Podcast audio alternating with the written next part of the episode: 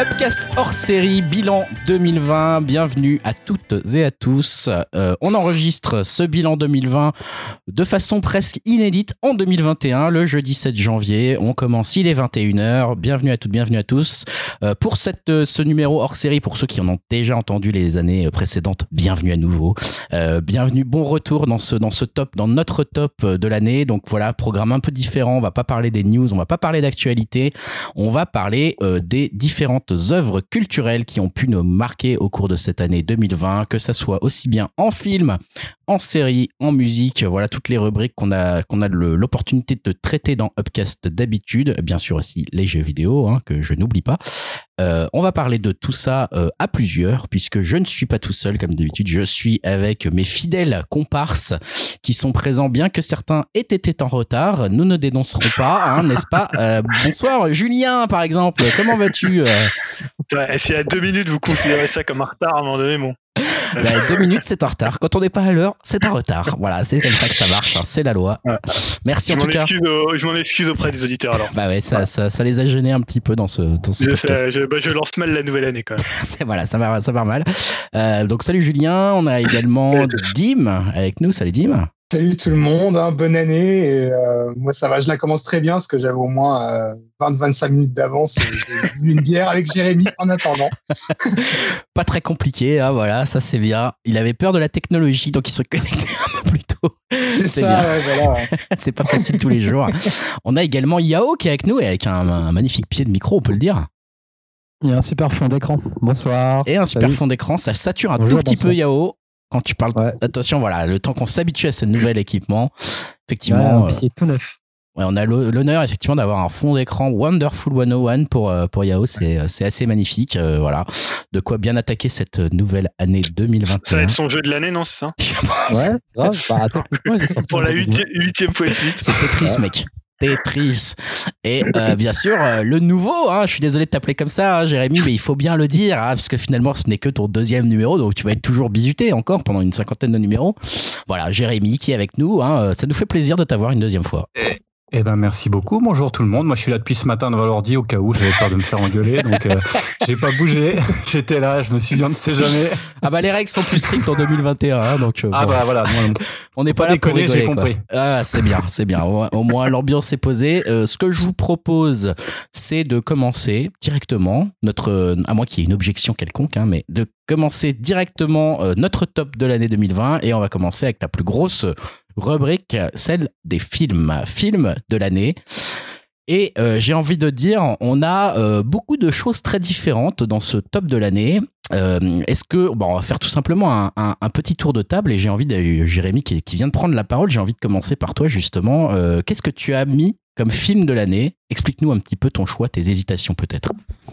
Alors oui, hésitation parce que bah, j'ai mis une ode américaine euh, alors pourquoi? Parce que parce que c'est un film qui s'est fait cartonner aussi bien aux États-Unis, mais alors quelque chose euh, mais monstrueux, et en France euh, un petit peu aussi. C'est-à-dire que bon bah voilà, c'est un film de Ron Howard. Hein, Ron Howard, moi le dernier film que j'avais vu, je crois que c'était Willow, je crois. Donc c'était non non je plaisante, j'en ai vu deux trois, et en même temps je plaisante parce que j'en ai revu quelques-uns. Je me suis dit c'est pas si mal que ça, mais en même temps ça partait mal. Je me suis dit Ron Howard, etc. Film qui cherche quand même vachement les Oscar, euh, finalement, ça va être compliqué visiblement.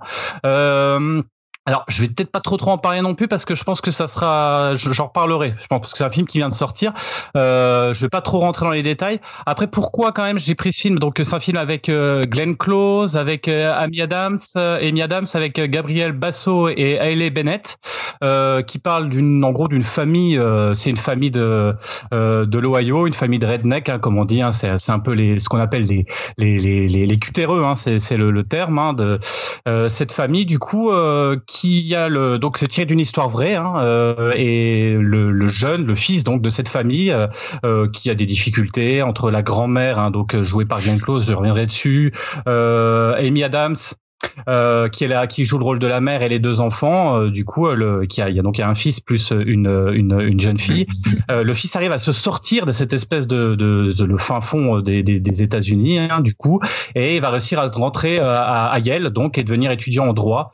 donc, du coup, c'est adapté d'une histoire vraie. Alors, voilà pourquoi il a fait, euh, pourquoi ça fait polémique ce film parce que bah du coup Ron Howard a présenté aussi une Amérique, une Amérique euh, qui, enfin voilà, un peu l'Amérique aussi de Trump euh, et beaucoup de de gens ont critiqué ce film en disant ouais c'est une caricature euh, de l'Amérique, c'est une caricature, on n'aime pas du tout. Euh, les personnages jouent vraiment des, voilà c'est voilà forcément comme ils sont pauvres, bah, ils se droguent, voilà il y a des problèmes de violence. Alors bah moi j'ai pas vu ça comme ça. Effectivement, euh, effectivement le film traite de, de ce contexte, hein, mais à côté de ça, c'est vraiment un film où euh, il y a des personnages qui jouent, je trouve, qui, qui sont vraiment hyper touchants. Euh, moi, Glenn Close, c'est vrai que j'aime bien, euh, et là j'ai trouvé qu'elle était vraiment une superbe actrice dans ce film. Alors après, j'ai lu beaucoup de gens qui disaient ouais, mais en fait c'est du maquillage, c'est c'est c'est de l'exagération à outrance. Franchement, je, je n'ai pas vu, j'ai pas vu ça clairement. Et ah, j'ai trouvé ça. Hein, mais... Ouais, mais, j'ai trouvé qu'elle était. Enfin, moi, bah, ça m'a touché et j'ai. C'est un, c'est un mélo. Hein, attention, hein, c'est un mélo. Il faut le prendre comme il est, c'est-à-dire c'est pas un film social, c'est pas un film politique, même si forcément il y a, il y a, il y a, il y a un peu politique puisqu'on parle de, gens qui sont pauvres dans la pauvreté américaine. Voilà, forcément. Mais enfin, j'ai trouvé ça beau, j'ai trouvé ça touchant et j'ai été surpris d'aimer d'ailleurs parce que je m'attendais pas à ça. Et je le conseille. Alors après, il fera, je pense pas l'unanimité, mais dans une année où il y a très peu de films finalement, enfin moi en tout cas j'en ai vu très peu euh, à cause du Covid, etc. Et eh ben, et eh ben, ça m'a plu. J'ai trouvé ça bien. Alors après, je sais pas si vous l'avez vu, mais je vous le conseille.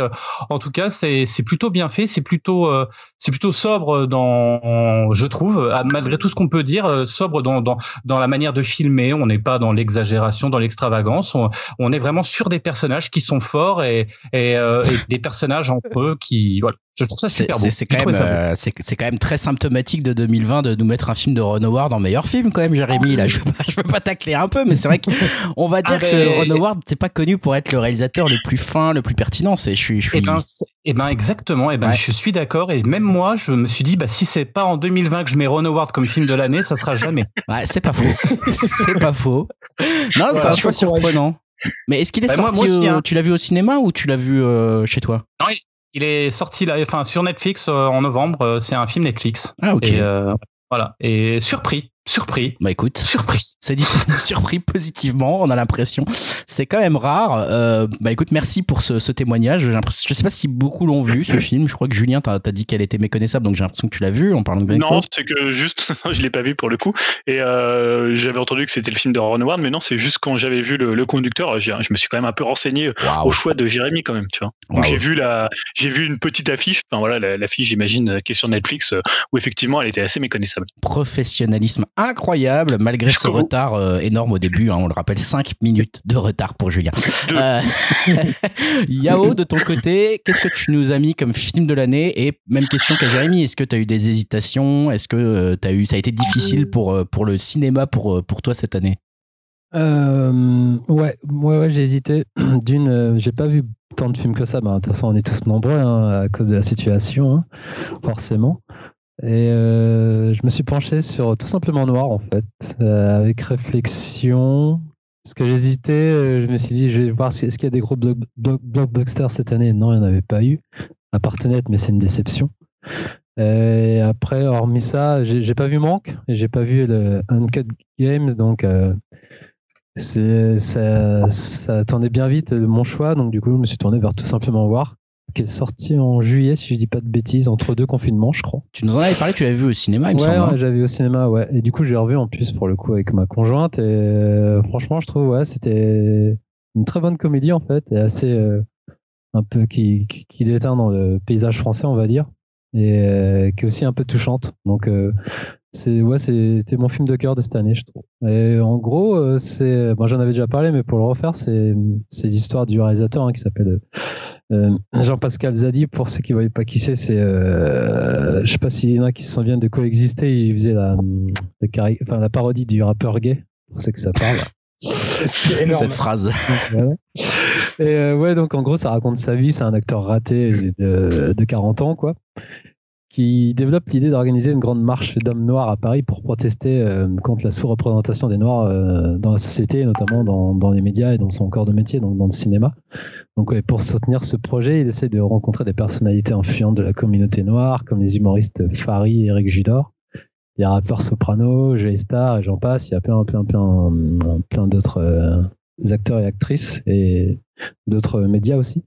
Donc il va vite constater que de nombreux Noirs, même s'ils adhèrent dans un premier temps à son idée, ont des conceptions très différentes de leur identité noire, du fait notamment de leur expérience personnelle et de leurs origines africaines, caribéennes ou métisses. Donc il devient difficile de définir ce qu'est un noir et qui est suffisamment noir pour pouvoir participer à cette marche.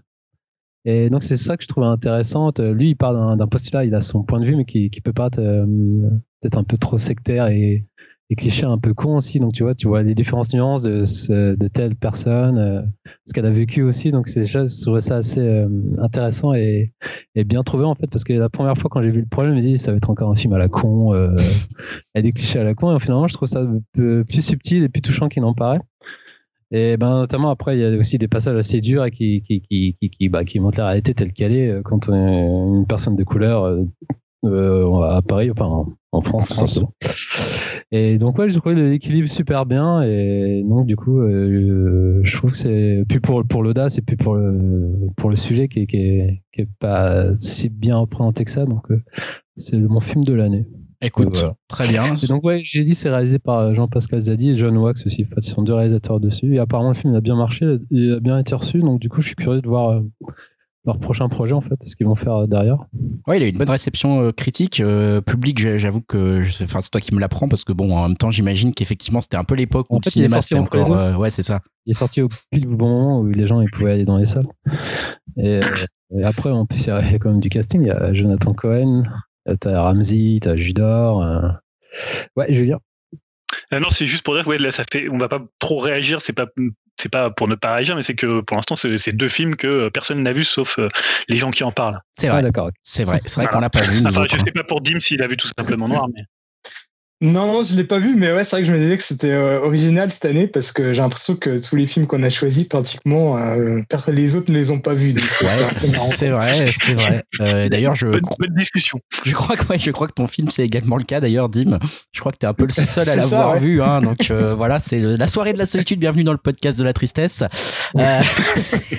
Est-ce que du coup, tu veux nous parler un peu de ton film? Je crois que tu en avais également parlé déjà dans le podcast, hein, Dim de ton choix Ouais, bah, je vais déjà aussi revenir un peu sur mon année ciné, hein, parce qu'on va pas se mentir, euh, cette année niveau film, bah, j'ai pas vraiment été euh, énormément transporté. Hein, j'ai pas eu de réel, de réel claque, euh, au mieux juste des bons moments.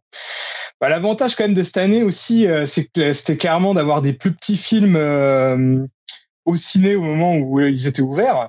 Et même si je les ai loupés, malheureusement, je trouvais que c'était quand même assez cool hein, de voir des films comme Ip Man 4 par exemple, bénéficier d'une grosse sortie en salle. Hein. Ça, c'est quand même euh, assez inhabituel et assez cool. Mais bon, dans tous les cas, bah, comme chaque année, moi, je fais toujours mon petit top 10 euh, de mes films de l'année. Alors, je vais déjà citer les neuf premiers avant de parler du, numéro 1. Regardez-moi le celui-là. Regardez-moi le comme ça triche. J'ai bien travaillé. Ah, dis donc, dis donc. Euh, en 10, Lucky Strike. En 9, Invisible Man. En 8, En Avant en 7 Birds of Prey, en 6 1917, 5 Jojo Rabbit, 4 le cas Richard Jewell, 3 The Hunt, 2 la plateforme et en premier, bah, j'ai choisi euh, Le Diable tout le temps. Alors euh, bon, c'est mon film de l'année. Alors euh, c'est pas un film qui est sorti en salle, mais sur Netflix, hein, comme Jérémy tout à l'heure. Euh, je l'ai choisi en numéro un parce que bah, j'ai bien été transporté par cette histoire qui est quand même, on va dire, relativement classique mais euh, vraiment efficace. Hein. C'est une histoire de vengeance. Alors euh, la réalisation était efficace et euh, assez au-dessus de pas mal de films qu'on peut voir en temps normal sur Netflix. Et moi qui suis bien fan des frères Cohen, bah là j'ai retrouvé un petit peu de leur cinéma dans dans ce film-là. Euh, enfin, on va dire que ça peut être une version dark des, des frères Cohen parce que là on a vraiment l'impression que dans toute cette histoire tout est vraiment hyper désespéré. Alors le casting, il est aussi assez conséquent. Hein. On retrouve Tom Holland, Robert Pattinson, Sebastian Stan, entre autres. Et euh, bah, tous ces acteurs, bah, je les ai trouvés vraiment excellents. Et euh, le film, enfin, je, trouvais que c'était un petit peu comme un, un, conte macabre où on nous présente euh, toute l'étendue de la noirceur humaine. Il y a pas mal de personnages qui se regroupent et on pourrait presque parler de, de film à sketch. Et tout se recoupe sur le personnage de Tom Holland, qui est le perso, on va dire, le plus intègre du film mais qui va vite sombrer dans la violence suite à pas mal d'événements euh, que je vais pas spoiler ici. Euh, le film a également ouais, euh, un côté fable d'ailleurs j'ai déjà pu le dire dans une autre émission, mais le, film est tiré euh, d'un livre de Donald Ray Pollock qui est présent tout au long du métrage hein, en tant que voix off euh, narratrice du film. Et euh, bah, j'ai beaucoup aimé aussi euh, la fin du film qui paraît classique, mais qui au final est assez ambiguë et pose pas mal de questions. Alors, je sais que vu la situation actuelle, voilà, on a peut-être besoin plus d'œuvres un peu plus feel good. Euh, mais je sais pas, ce film il m'a vraiment plu pour son ambiance, son casting et son côté euh, grand film que, que l'on voit pourtant euh, qu'à la maison. Bah, dans tous les cas, voilà, ouais, ça c'est vraiment mon film de l'année, en espérant quand même avoir peut-être un peu plus de choix en 2021. Et j'imagine que je suis aussi le seul à l'avoir vu ce film-là dans le groupe. Bah ouais, mais c'est sur ma liste moi. Pareil sur ma liste aussi, mais pas eu le temps encore. Pas vu. Pourtant, il est sorti il y a pas mal de temps en plus, hein, le ouais, tout le temps quoi. Et on en avait entendu un peu parler. Mois, je dirais. On en avait entendu un peu parler dans la presse, euh, enfin dans la presse, dans le ouais, dans les dans les revues, dans les sites, parce que c'est vrai qu'il a pas mal marché. C'était un peu un rôle à contre-emploi pour euh, notre notre fameux Spider-Man, parce que tu peux le dire, Dim, t'as quand même regardé pour ça à la base, j'imagine. Tom Holland, euh, le Spider-Man qu'on préfère hein, maintenant, ah, qui qui a contre-rôle quoi. Pas que pour lui, pour l'ensemble du, du, casting, il y a quand même d'autres gros noms. Hein. Comme je disais, il y a Robert Pattinson, je savais pas qu'il était dedans, ouais. Ouais, ouais, il y a lui, il y a Sébastien Stan, il y a euh, zut, celui qui joue euh, Hit, euh, Alexander Skarsgård, je crois, c'est ça. Skarsgård, ouais. Et euh, aussi d'autres noms. Enfin voilà, y a, non, non, c'est quand même un film où il y a quand même pas mal d'acteurs connus. Et qu'est-ce qu'il réalise? Excuse-moi, j'ai pas, j'ai pas, j'ai pas retenu. Eh ben, c'est une bonne question. Ah, je ne sais pas comme ça. Faut que je vérifie. Euh, c'est pas un grand nom, c'est pas quelqu'un de, de, très connu, je ne pense pas. Eh ben, écoute, le temps que tu vérifies, euh, on va passer euh, tranquillement à Julien. Et tu, tu, tu l'as déjà? C'est Antonio Campos. Antonio Campos. je ne connais absolument pas. on, le, on, lui dit bonjour et merci pour le diable tout le temps. écoute, ouais, non, mais intéressant. Et donc, dispo sur Netflix en plus, hein, tout comme une ode américaine, le choix de, de Jérémy. Donc euh, voilà, ça nous fait encore. Ah, il, avait il avait réalisé un film qui s'appelait euh, Martha. Euh, ah, Martha Marcimé. Ah, c'est lui. Voilà, ouais, ok, c'était bien ça. Elisabeth Olson. Voilà, ah, ouais, c'était bien ça aussi. Ok, donc euh, c'est bien. C'est un mec qui utilise euh, les super-héros pour euh, les mettre dans des contre-rôles, tu vois, c'est, c'est intéressant aussi. Hein. Euh, non mais ok, cool. Écoute, Le Diable tout le temps, c'est dispo sur Netflix et comme le choix de Julien aussi, point commun. Je, je, ne vais pas déroger à la tradition du choix de Netflix. bah, moi, contrairement à vous, à vous, j'ai trouvé que c'était plutôt une bonne année de cinéma. Alors évidemment, il y a eu beaucoup de films qui ont été euh, repoussés, qui sont pas sortis ou qui sont sortis sur euh, euh, les plateformes de streaming. Mais par exemple, moi, j'ai vu 25 000, j'aime bien les chiffres, donc j'ai vu 25 films de 2020. Donc euh, j'ai fait un top 15 que je ne citerai pas, mais je le mettrai pour le coup, euh, pour le coup sur le site, dans lequel il n'y aura pas The Hunt. Hein. J'étais assez surpris de voir qu'il était euh, troisième position du tome de Dim, alors que c'est quand même le plus mauvais film que j'ai vu cette année. Parce que pour l'anecdote, on devait le faire dans le ah podcast The Hunt, et finalement le podcast, le podcast a été annulé, mais j'étais quand même allé voir le film. J'étais sûr que tu allais réagir là-dessus. Hein. quand j'ai vu The Hunt troisième, je, je, me dis j'ai eu un décrochage. Il est dans ses déceptions, il est dans les films de merde de l'année. C'est peut-être aussi parce que c'est le premier film que j'ai revu après le, confinement et je sais pas, j'étais dans une bonne période. C'est un, syndrome de Stockholm. Euh, c'est ça. Je l'ai beaucoup aimé ce film. Bon, ceci dit, il a été un peu oublié parce que je l'ai pas vu dans, dans, dans, beaucoup de tops. Non, moi j'ai choisi un film de, alors que je pense plus de monde a vu puisque euh, à part ceux qui font pas leur devoir pour Upcast, mais euh, puisqu'on en a parlé en tout début euh, d'année 2020, on s'attendait pas à ce que ça soit une pire année, mais on peut dire que l'année commençait bien avec Uncut Gems, donc le film des frères Safdie.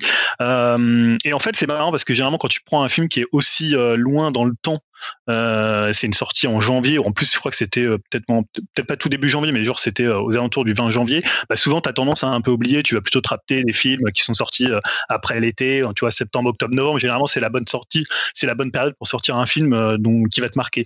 Et là, honnêtement, c'est le film vraiment, je l'ai pas oublié, tu vois. Pourtant, j'ai pas souvent une super mémoire. Je me dis, mais attends, il se passait quoi dans ce film? Et le film m'a tellement captivé. Alors, j'en avais parlé euh, longuement, euh, euh, puisque j'étais un des seuls à avoir autant, euh, autant adoré Uncut James à l'époque, je crois, même si vous aviez pour le coup pas détesté, mais euh, vous étiez un peu plus, un peu plus partagé, un peu plus sceptique.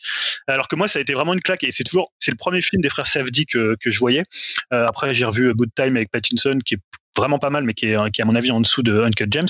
Euh, et donc voilà pourquoi Uncut James, c'est parce que euh, bah, je trouve que c'est vraiment le film euh, le plus abouti, le plus électrisant, celui où je vois où j'étais vraiment scotché à mon siège, notamment la dernière demi-heure qui est à mon avis assez digne presque du meilleur de Palma. Je pensais souvent à, à l'impasse, notamment le final qui est comme ça où tu t'es scotché à, à, ton à ton siège. Et là, je trouve toute la partie avec le match de basket. Alors sans spoiler ce qui se passe, mais pour ceux qui l'ont vu, ça leur, ça leur parlera. Et euh, voilà, j'étais debout dans mon, dans mon salon euh, en train de me dire, ah, faut, que, ça marche, quoi. Faut qu'il gagne, puisqu'on va suivre donc le personnage d'Adam Sandler, qui est euh, un type qui travaille, qui travaille dans le les, les, quartiers des euh, les quartiers des donc je sais plus comment ça s'appelle en français euh, les euh, bon, ceux qui vendent des pierres précieuses en fait qui font une sorte de, de troc de trafic de d'achat vente de pierres précieuses. Et donc c'est un type voilà qui qui pense toujours avoir un coup d'avance mais qui a jamais vraiment un coup d'avance et qui est qui est qui est tout le temps pratiquement qui voilà à qui il arrive plein de merde. C'est un c'est un personnage alors qui est assez détestable. Je voyais pas mal de gens qui avaient pas aimé le film parce que justement dedans c'est un c'est un peu un sale type quand même. Mais moi, j'aime bien les sales types au cinéma. Je trouve que c'est un truc qui fonctionne. Et je trouve justement, c'est que tu arrives presque à le, pas forcément à le plaindre, mais tu arrives presque à le comprendre, à comprendre en fait cette espèce de, soif de, à la fois de, euh, euh c'est pas vraiment une soif de, puissance, mais c'était cette idée en fait de, gagner en fait, cette idée d'être un, winner et pas un loser comme il l'est dans sa vie personnelle et euh, même presque dans sa vie, euh, dans sa vie professionnelle. Donc voilà, je trouve que c'est un film qui est ultra maîtrisé, alors qui est électrique dans le sens parfois qui peut être un peu étouffant. c'est un film qui parle à 100 à l'heure où voilà où il y a une activité en fait permanente. Donc euh, c'est vrai que les premières minutes du film, tu es un peu comme ça, tu, tu suffoques un peu tellement il y a de tellement ça parle, tellement ça va vite. Mais euh, voilà, je trouve que quand tu rentres en fait dans le rythme du film, euh, bah voilà, c'est pour moi c'est un chef-d'œuvre et, combien même ça aurait été une année de cinéma normal, bah il aurait peut-être il y aurait eu d'autres films, peut-être que voilà on, en, on pourra on, on, aurait pu en discuter, mais c'est un film pour moi qui est dans mes films, je sais pas, je le mettrais peut-être dans mon top 30 des films préférés que j'ai vus dans ma vie quoi. Ah ouais ouais, donc tu vas très fort sur sur une ah, on se souvient hein, qu'à l'époque tu avais ah, tu avais déjà adoré, c'est vrai que c'est un film, je me souviens de ce podcast où on était tous ressortis en se disant que c'était un film justement un peu étouffant et et prenant et, et voilà qui te qui t'étouffe effectivement euh, pas mal, mais qui du coup laisse euh, aussi une, un fort, euh, une forte mémoire, une forte impression aux gens qui l'ont vu. Donc, donc voilà, bon, suis pas très surpris finalement que tu aies choisi ce film, parce que c'est vrai qu'il nous a pas mal marqué. je sais qu'Yao, t'avais aussi toi noté, Yao et Jérémy, vous avez aussi noté d'autres films, d'autres mentions spéciales, comme on les appelle, parce que Dim a cité son top 10, donc pourquoi pas les autres films avec lesquels vous aviez hésité, hein, toi aussi Julien, si tu veux vite fait en mentionner quelques-uns. Tu n'as pas choisi un film. Euh, moi, j'en ai choisi deux, mais qui peuvent être un oh, peu mentionnés. Ah ouais, je, déroge à mes propres règles. Non, en fait, j'avais choisi euh, un film de cinéma et un film de pas cinéma parce que voilà, c'est pour pour euh, montrer un peu la dualité de l'année, on va dire, parce qu'il y a quand même une partie de l'année du cinéma à la maison.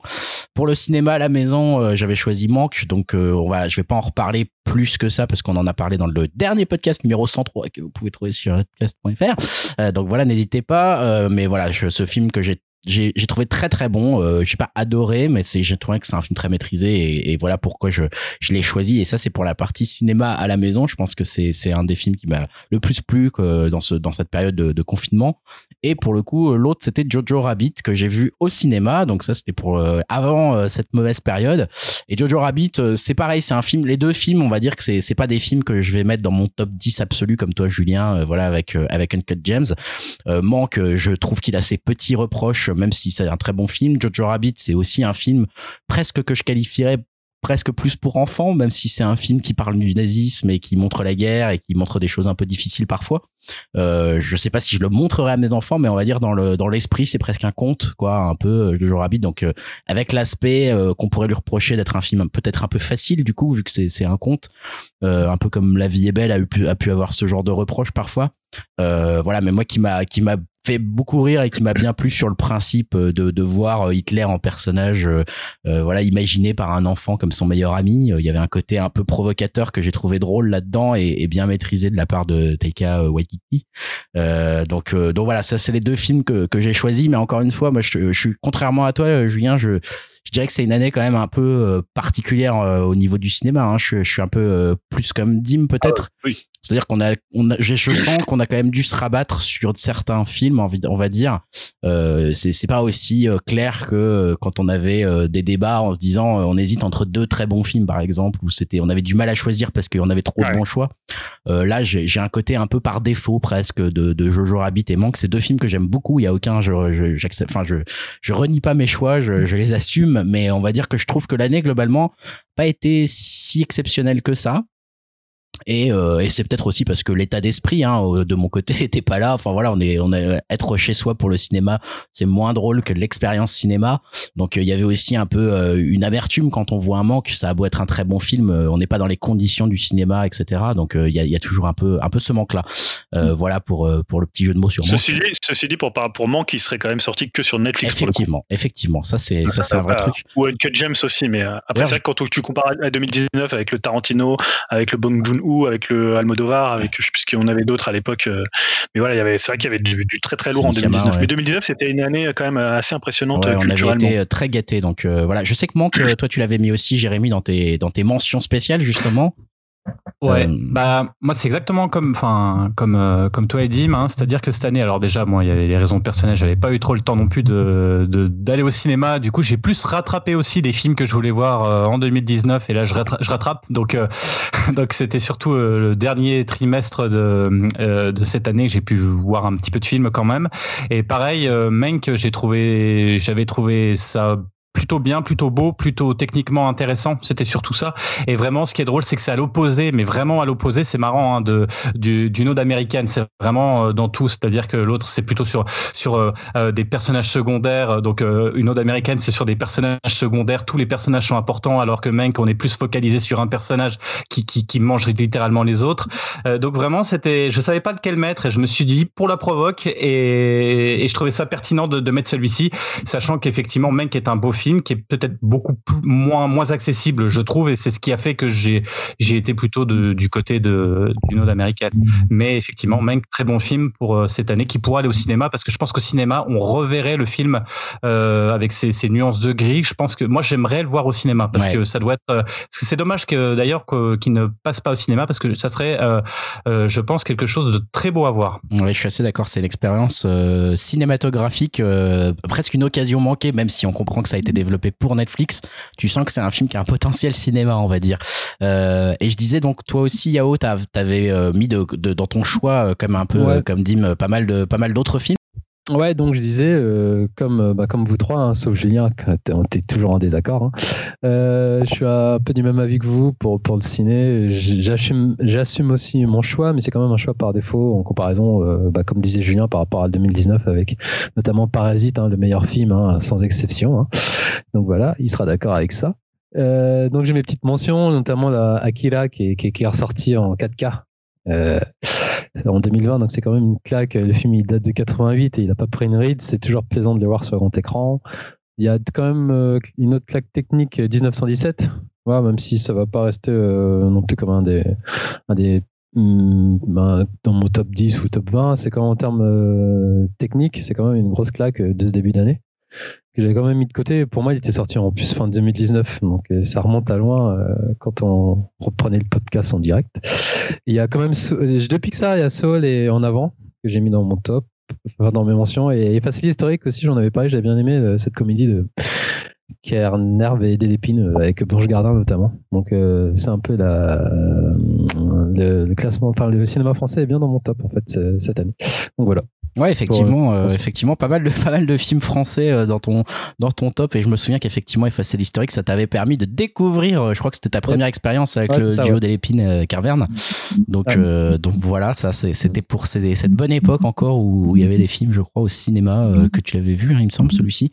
donc voilà. Ah ouais, en fait, dans ma, dans ma liste, il y a Hormis Soul qui est ben, qui est sorti là sur Disney+. Plus. Je les ai vus en salle, quoi. En gros. Ouais, c'est ça.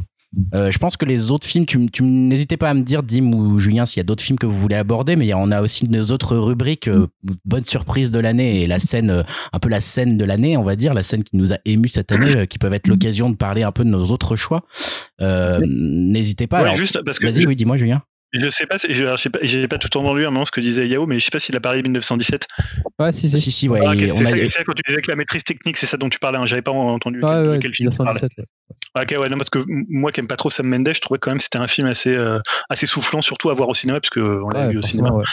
Et voilà, c'était, voilà, je voulais le citer quand même. C'est vrai que 1917 euh, avait euh, un lot de scènes assez incroyables, et notamment un travail sur l'éclairage qui était complètement dingue. Hein. Je sais pas qui, qui avait fait l'éclairage sur ce film, mais c'était quand même très très réussi. Il y, a, aussi un film dont on a parlé ici et qu'on avait plutôt apprécié, c'est le Charlie Kaufman. Exactement, euh, qui est dans les scènes qui nous ont émus. Donc j'allais en reparler juste ah, après. Effectivement, non mais je pas de problème. Je, on continue sur les justement sur les la, rubrique les bonnes surprises de l'année. Alors tout le monde n'en a pas eu, je vois dans le dans le conducteur.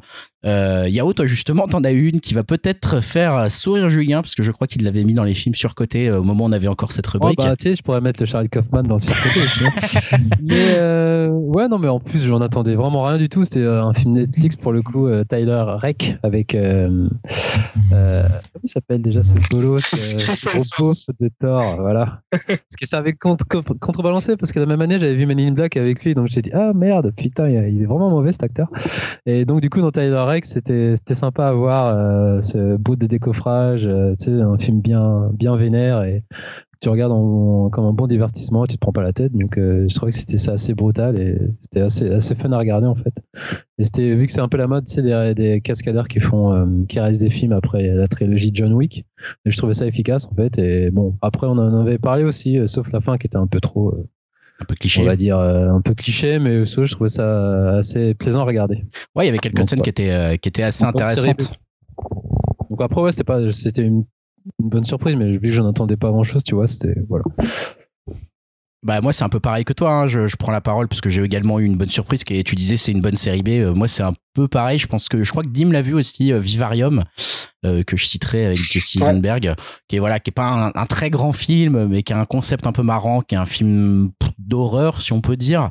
voilà avec Jesse Eisenberg et j'ai oublié toujours son nom, je je sais plus comment ça s'appelle. Imogen Poots, merci.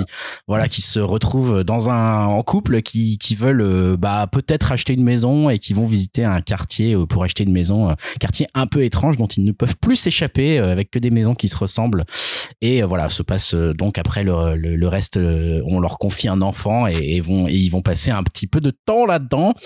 c'est un film un peu de science-fiction horreur et, je trouvais que c'était assez un peu série un peu mais assez marrant en même temps, un concept qui est plutôt plutôt rigolo, qui est assez bien exploité avec une petite métaphore intéressante sur qu'est-ce que c'est que la vie la vie en couple et ensuite la vie de parents qui nous fera tous sourire je pense hein, une fois qu'on connaît l'expérience.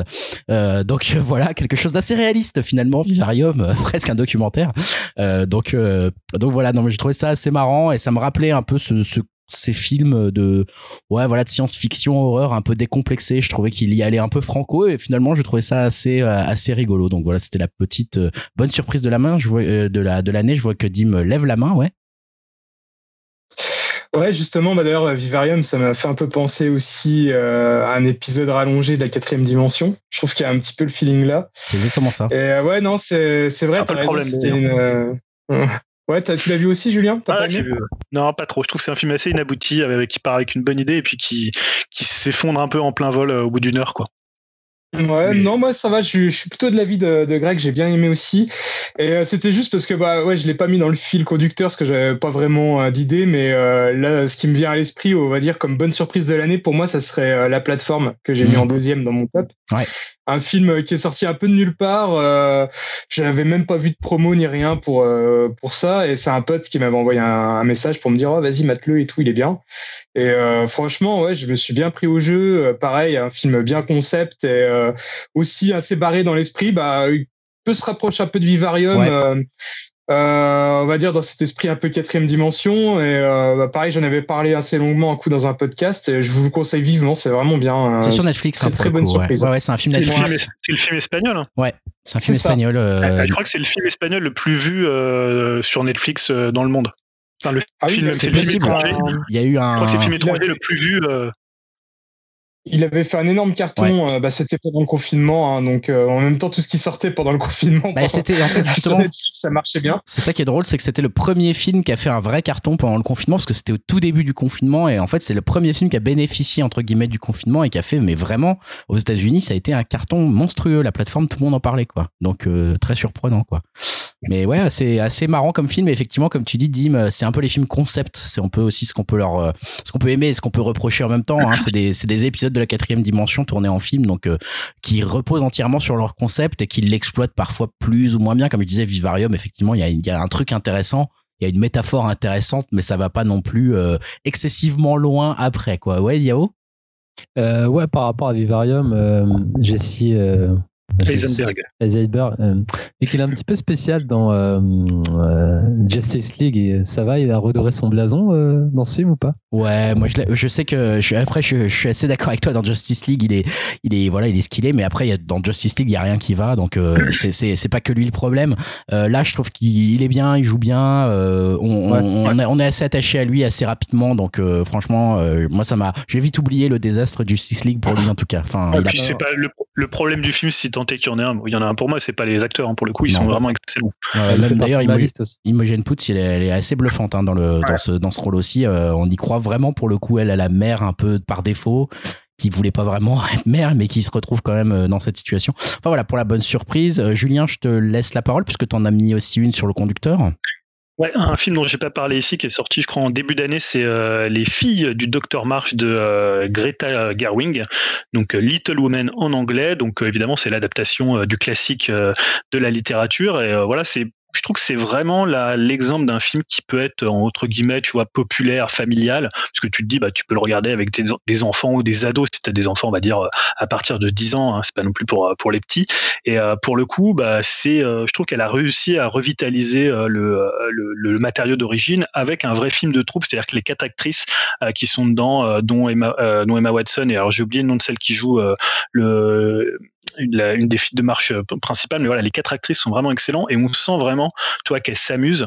Et euh, c'est pas du tout, tu vois, il n'y a, pas du tout un côté euh, film en costume ripolliné comme tu pourrais t'attendre ou comme il y a déjà eu des adaptations. là, ça va vraiment vite. Il y a beaucoup de flashbacks. Des fois, tu peux même être un peu perdu parce que ça fait des, des, des, retours en arrière, des avancées. voilà, c'est assez moderne en termes de, en termes de montage, mais c'est voilà, tu sens vraiment que les actrices s'amusent et moi j'ai pris vraiment un grand grand plaisir et ça a été une surprise parce que j'attendais pas ça à ce niveau-là en fait. Ah, mais dedans, il y a pas mal d'actrices euh, assez connues. Je me demande s'il n'y a pas la nana qui jouait dans. Imprononçable. Non, non, dans. Dans le film d'horreur, là. Ouais, dans Midsommar. C'est Ron Ronan, hein, c'est ça Ouais, ouais, ouais. Ah, Alors, il y a elle et il y a dans, celle qui joue dans Midsommar, c'est. Euh... Florence Pugne. Florence Pugne. Et Swarzé euh, Ronan aussi qui est, qui est dedans. et Timothée Chalamet, hein, le, la, hype, euh, la hype de l'année 2020-2019. Écoute, moi, Timothée Chalamet, je l'avais jamais vu avant de voir euh, bah, ce film-là. Et là, j'ai vu le Woody Allen euh, avant-hier et je le trouve excellent. Il est hyper bon comme acteur. Il est même souvent assez irrésistible et assez magnétique. Euh, je trouve que c'est vraiment un super acteur. Je comprends en fait la hype 2019-2020 et peut-être 2021 puisqu'il y aura Dune s'il sort de Timothée Chalamet. Yao? Ouais, je disais, c'est ton Pierre Ninet en fait. C'est un peu le Pierre Ninet, le Pierre Ninet, le Pierre Ninet américain. Il a un peu de physique. Ah, il ah, est franco-américain en plus. il est franco-américain. Il y a un air, hein, il y a un petit air de Pierre Ninet d'ailleurs. Hein. Il y a un petit air. Continuons euh, peut-être, euh, enfin finissons, euh, enchaînons avec les, les derniers films. on a parlé un peu d'Uncut James. Je sais pas si tu veux en reparler. Y a, Julien, tu, tu vous m'interrompez bien sûr. Yao, t'avais noté par exemple la scène finale d'en avant. Alors je sais pas si on peut vraiment en parler sans spoiler, comme une scène qui Non, je, je vais pas spoiler, mais c'était ouais, bah non, je vais pas la raconter, mais disons que c'est le film il était un petit peu creux, je trouvais sur l'ensemble et la fin, je trouve que ça, ça, ça rehausse le niveau, notamment le climax qui se passe qui est lié à l'intrigue et je trouvais ça super émouvant, euh, surtout selon son histoire personnelle. Et donc ça, ça m'a fait vraiment euh, limite un fait fondre en larmes, surtout que j'avais vu avec mon petit, donc c'était ça résonnait très fort. Donc et, du coup, ça a vraiment euh, rehaussé l'intérêt du film à mes yeux. Et mm. donc ouais, je trouve c'est des dénouement très déchirant en fait, surtout pour un Pixar. ça faisait longtemps que ça m'avait pas autant retourné en fait. Ouais, Julien, toi, tu l'as vu aussi Non, c'était juste parce que tout à l'heure, on parlait des déceptions, donc comme on m'avait pas donné la parole, je me permets de, lever la main pour la prendre, mais non, parce que vous disiez du bien de Tyler Rake, alors que c'était quand même un sacré film de merde. Et j'ai l'impression que maintenant, non mais, non mais, maintenant, tu vois, y a, ouais, genre c'est un film d'action parce qu'il y a un plan séquence dans un film d'action. Les gens euh, sur Twitter crient au génie, quoi. C'est-à-dire comment ça va bah, Parce, que c'est devenu rare aussi. C'est ça le problème, c'est qu'en fait, on a, on a tellement souffert des Michael Bay qui nous faisaient des plans ultra cut dans tous les films d'action, on comprenait plus rien, que maintenant, en fait, c'est devenu rare un plan, un plan séquence dans un film d'action, c'est devenu rare, quoi. Il y en a dans Cobra Kai. Hein. Bah bien sûr, il y en a dans Cobra Kai. mais Cobra Kai, c'est au-dessus du lot, Jérémy, euh, tu le sais. non, mais tu vois, pour te dire, dans Tyler Rake, voilà, à part deux, trois plans séquences euh, qui vont un peu dynamiser l'action, le film est quand même hyper mauvais. Alors, c'est pas le plus mauvais film que j'ai vu cette année, parce que c'était euh, The Hunt, mais honnêtement, pour moi. Non, mais le mec se fait des amis. Non, mais par rapport à ce que j'en lisais sur Twitter, ah, t'avais l'impression que c'était John Wick. Et je dis pas non plus que John Wick, c'est le plus grand film d'action des 30 dernières années, mais t'avais presque l'impression que c'était à ce niveau-là. Bah, on, peut, on peut apprécier, Julien. Ouais, on il y en a qui me regardent, il y en a qui aiment bien juste. Euh, je vais juste en finir alors que le film il a nul à chier. Ouais. Justement, j'allais dire, on parle de, on, on parle de scènes euh, un peu euh, voilà tournées en plan séquence. moi, c'était ma scène de l'année. Hein, c'était dans Je veux juste en finir de Charlie Kaufman, puisque c'était une scène de danse qui intervient vers les trois quarts, 80% du film à peu près, et qui vient de façon voilà très poétique et très étrange, hein, comme tout dans ce film d'ailleurs, qui vient en fait illustrer ce qui se passe vraiment dans la vraie vie, dans l'histoire en fait euh, qu'on doit comprendre à travers le film. Qu'est-ce qui s'est passé dans la vie de ce mec dont on est, on suit globalement en fait les pensées? Et eh ben c'est tout est expliqué en fait, mais tout est expliqué dans une scène de danse, euh, bah, voilà euh, vraiment où il y a deux danseurs qui arrivent et qui nous font une chorégraphie assez superbe et, très bien filmée en plus en direct, sans dans un plan séquence pour le coup assez assez long et assez maîtrisé. Et cette scène elle m'a ému parce que j'ai trouvé ça assez balèze dans un film qui ne raconte pas son histoire, qui enfin qui la raconte de manière euh, très très détournée à travers des, des mises en abîme euh, très complexes, que finalement l'histoire soit racontée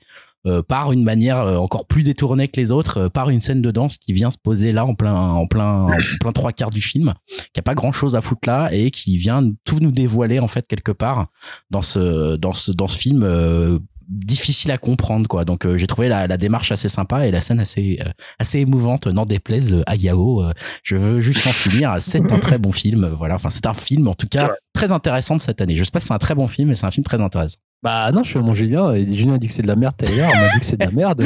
Allez hop. Non, mais en plus ça, ça j'ai pas j'ai pas vu en entier tellement qu'il m'a déprimé. C'est vrai que t'avais pas du tout aimé toi hein. je me souviens effectivement mais j'ai pas vu en entier faut que je lui donne une seconde chance. Et enfin, pour en terminer euh, avec les, les films, euh, les films qu'on n'a pas vus. Euh, c'est une rubrique, je ne sais pas trop comment l'aborder. Hein, on en a parlé un petit peu en off juste ah, avant. Ah, il y a Dim qui lève la main, pardon. Dim, je vois pas tout le monde en même temps. Ouais, parce qu'on parlait en fait des films, euh, enfin des séquences qui nous ont émus. Et euh, bon, vous avez bien vu que dans le fil conducteur, j'ai rien mis. Mais euh, à la dernière minute, j'ai vu un film où justement qui est de 2020 et qui m'a quand même bien ému, qui s'appelle Uncle Frank, qui est disponible sur Amazon Prime. Et c'est le film qui est réalisé par Alan Ball, Alan Ball, je sais pas trop comment on dit, le showrunner de Six Feet Under, True Blood, scénariste de American Duty. Et c'est un film qui raconte euh, l'histoire d'un homme qui cache son homosexualité dans les années 70 aux États-Unis et qui est obligé de faire un road trip avec euh, son compagnon et sa nièce euh, dans les États-Unis et on va dire qu'il lui arrive pas mal de choses. Il doit retrouver sa famille et il cache son homosexualité. Et la fin du film est vraiment euh, ultra euh, bien foutue et assez bouleversante, franchement. Euh, voilà, donc c'est un peu la dernière surprise. Je l'ai vu juste hier et je m'attendais pas à ça. Et c'était vraiment hyper touchant. Et l'acteur principal, c'est Paul Bettany. Ah. Alors Paul Bettany, généralement, je le connaissais pour des daubes comme comment c'est déjà Da Code ou ou euh, le film où il joue un espèce de prêtre euh, vampire qui fait du kung-fu, je sais plus trop quelle merde. bah, bref, c'était pas vraiment un acteur que je portais dans mon cœur.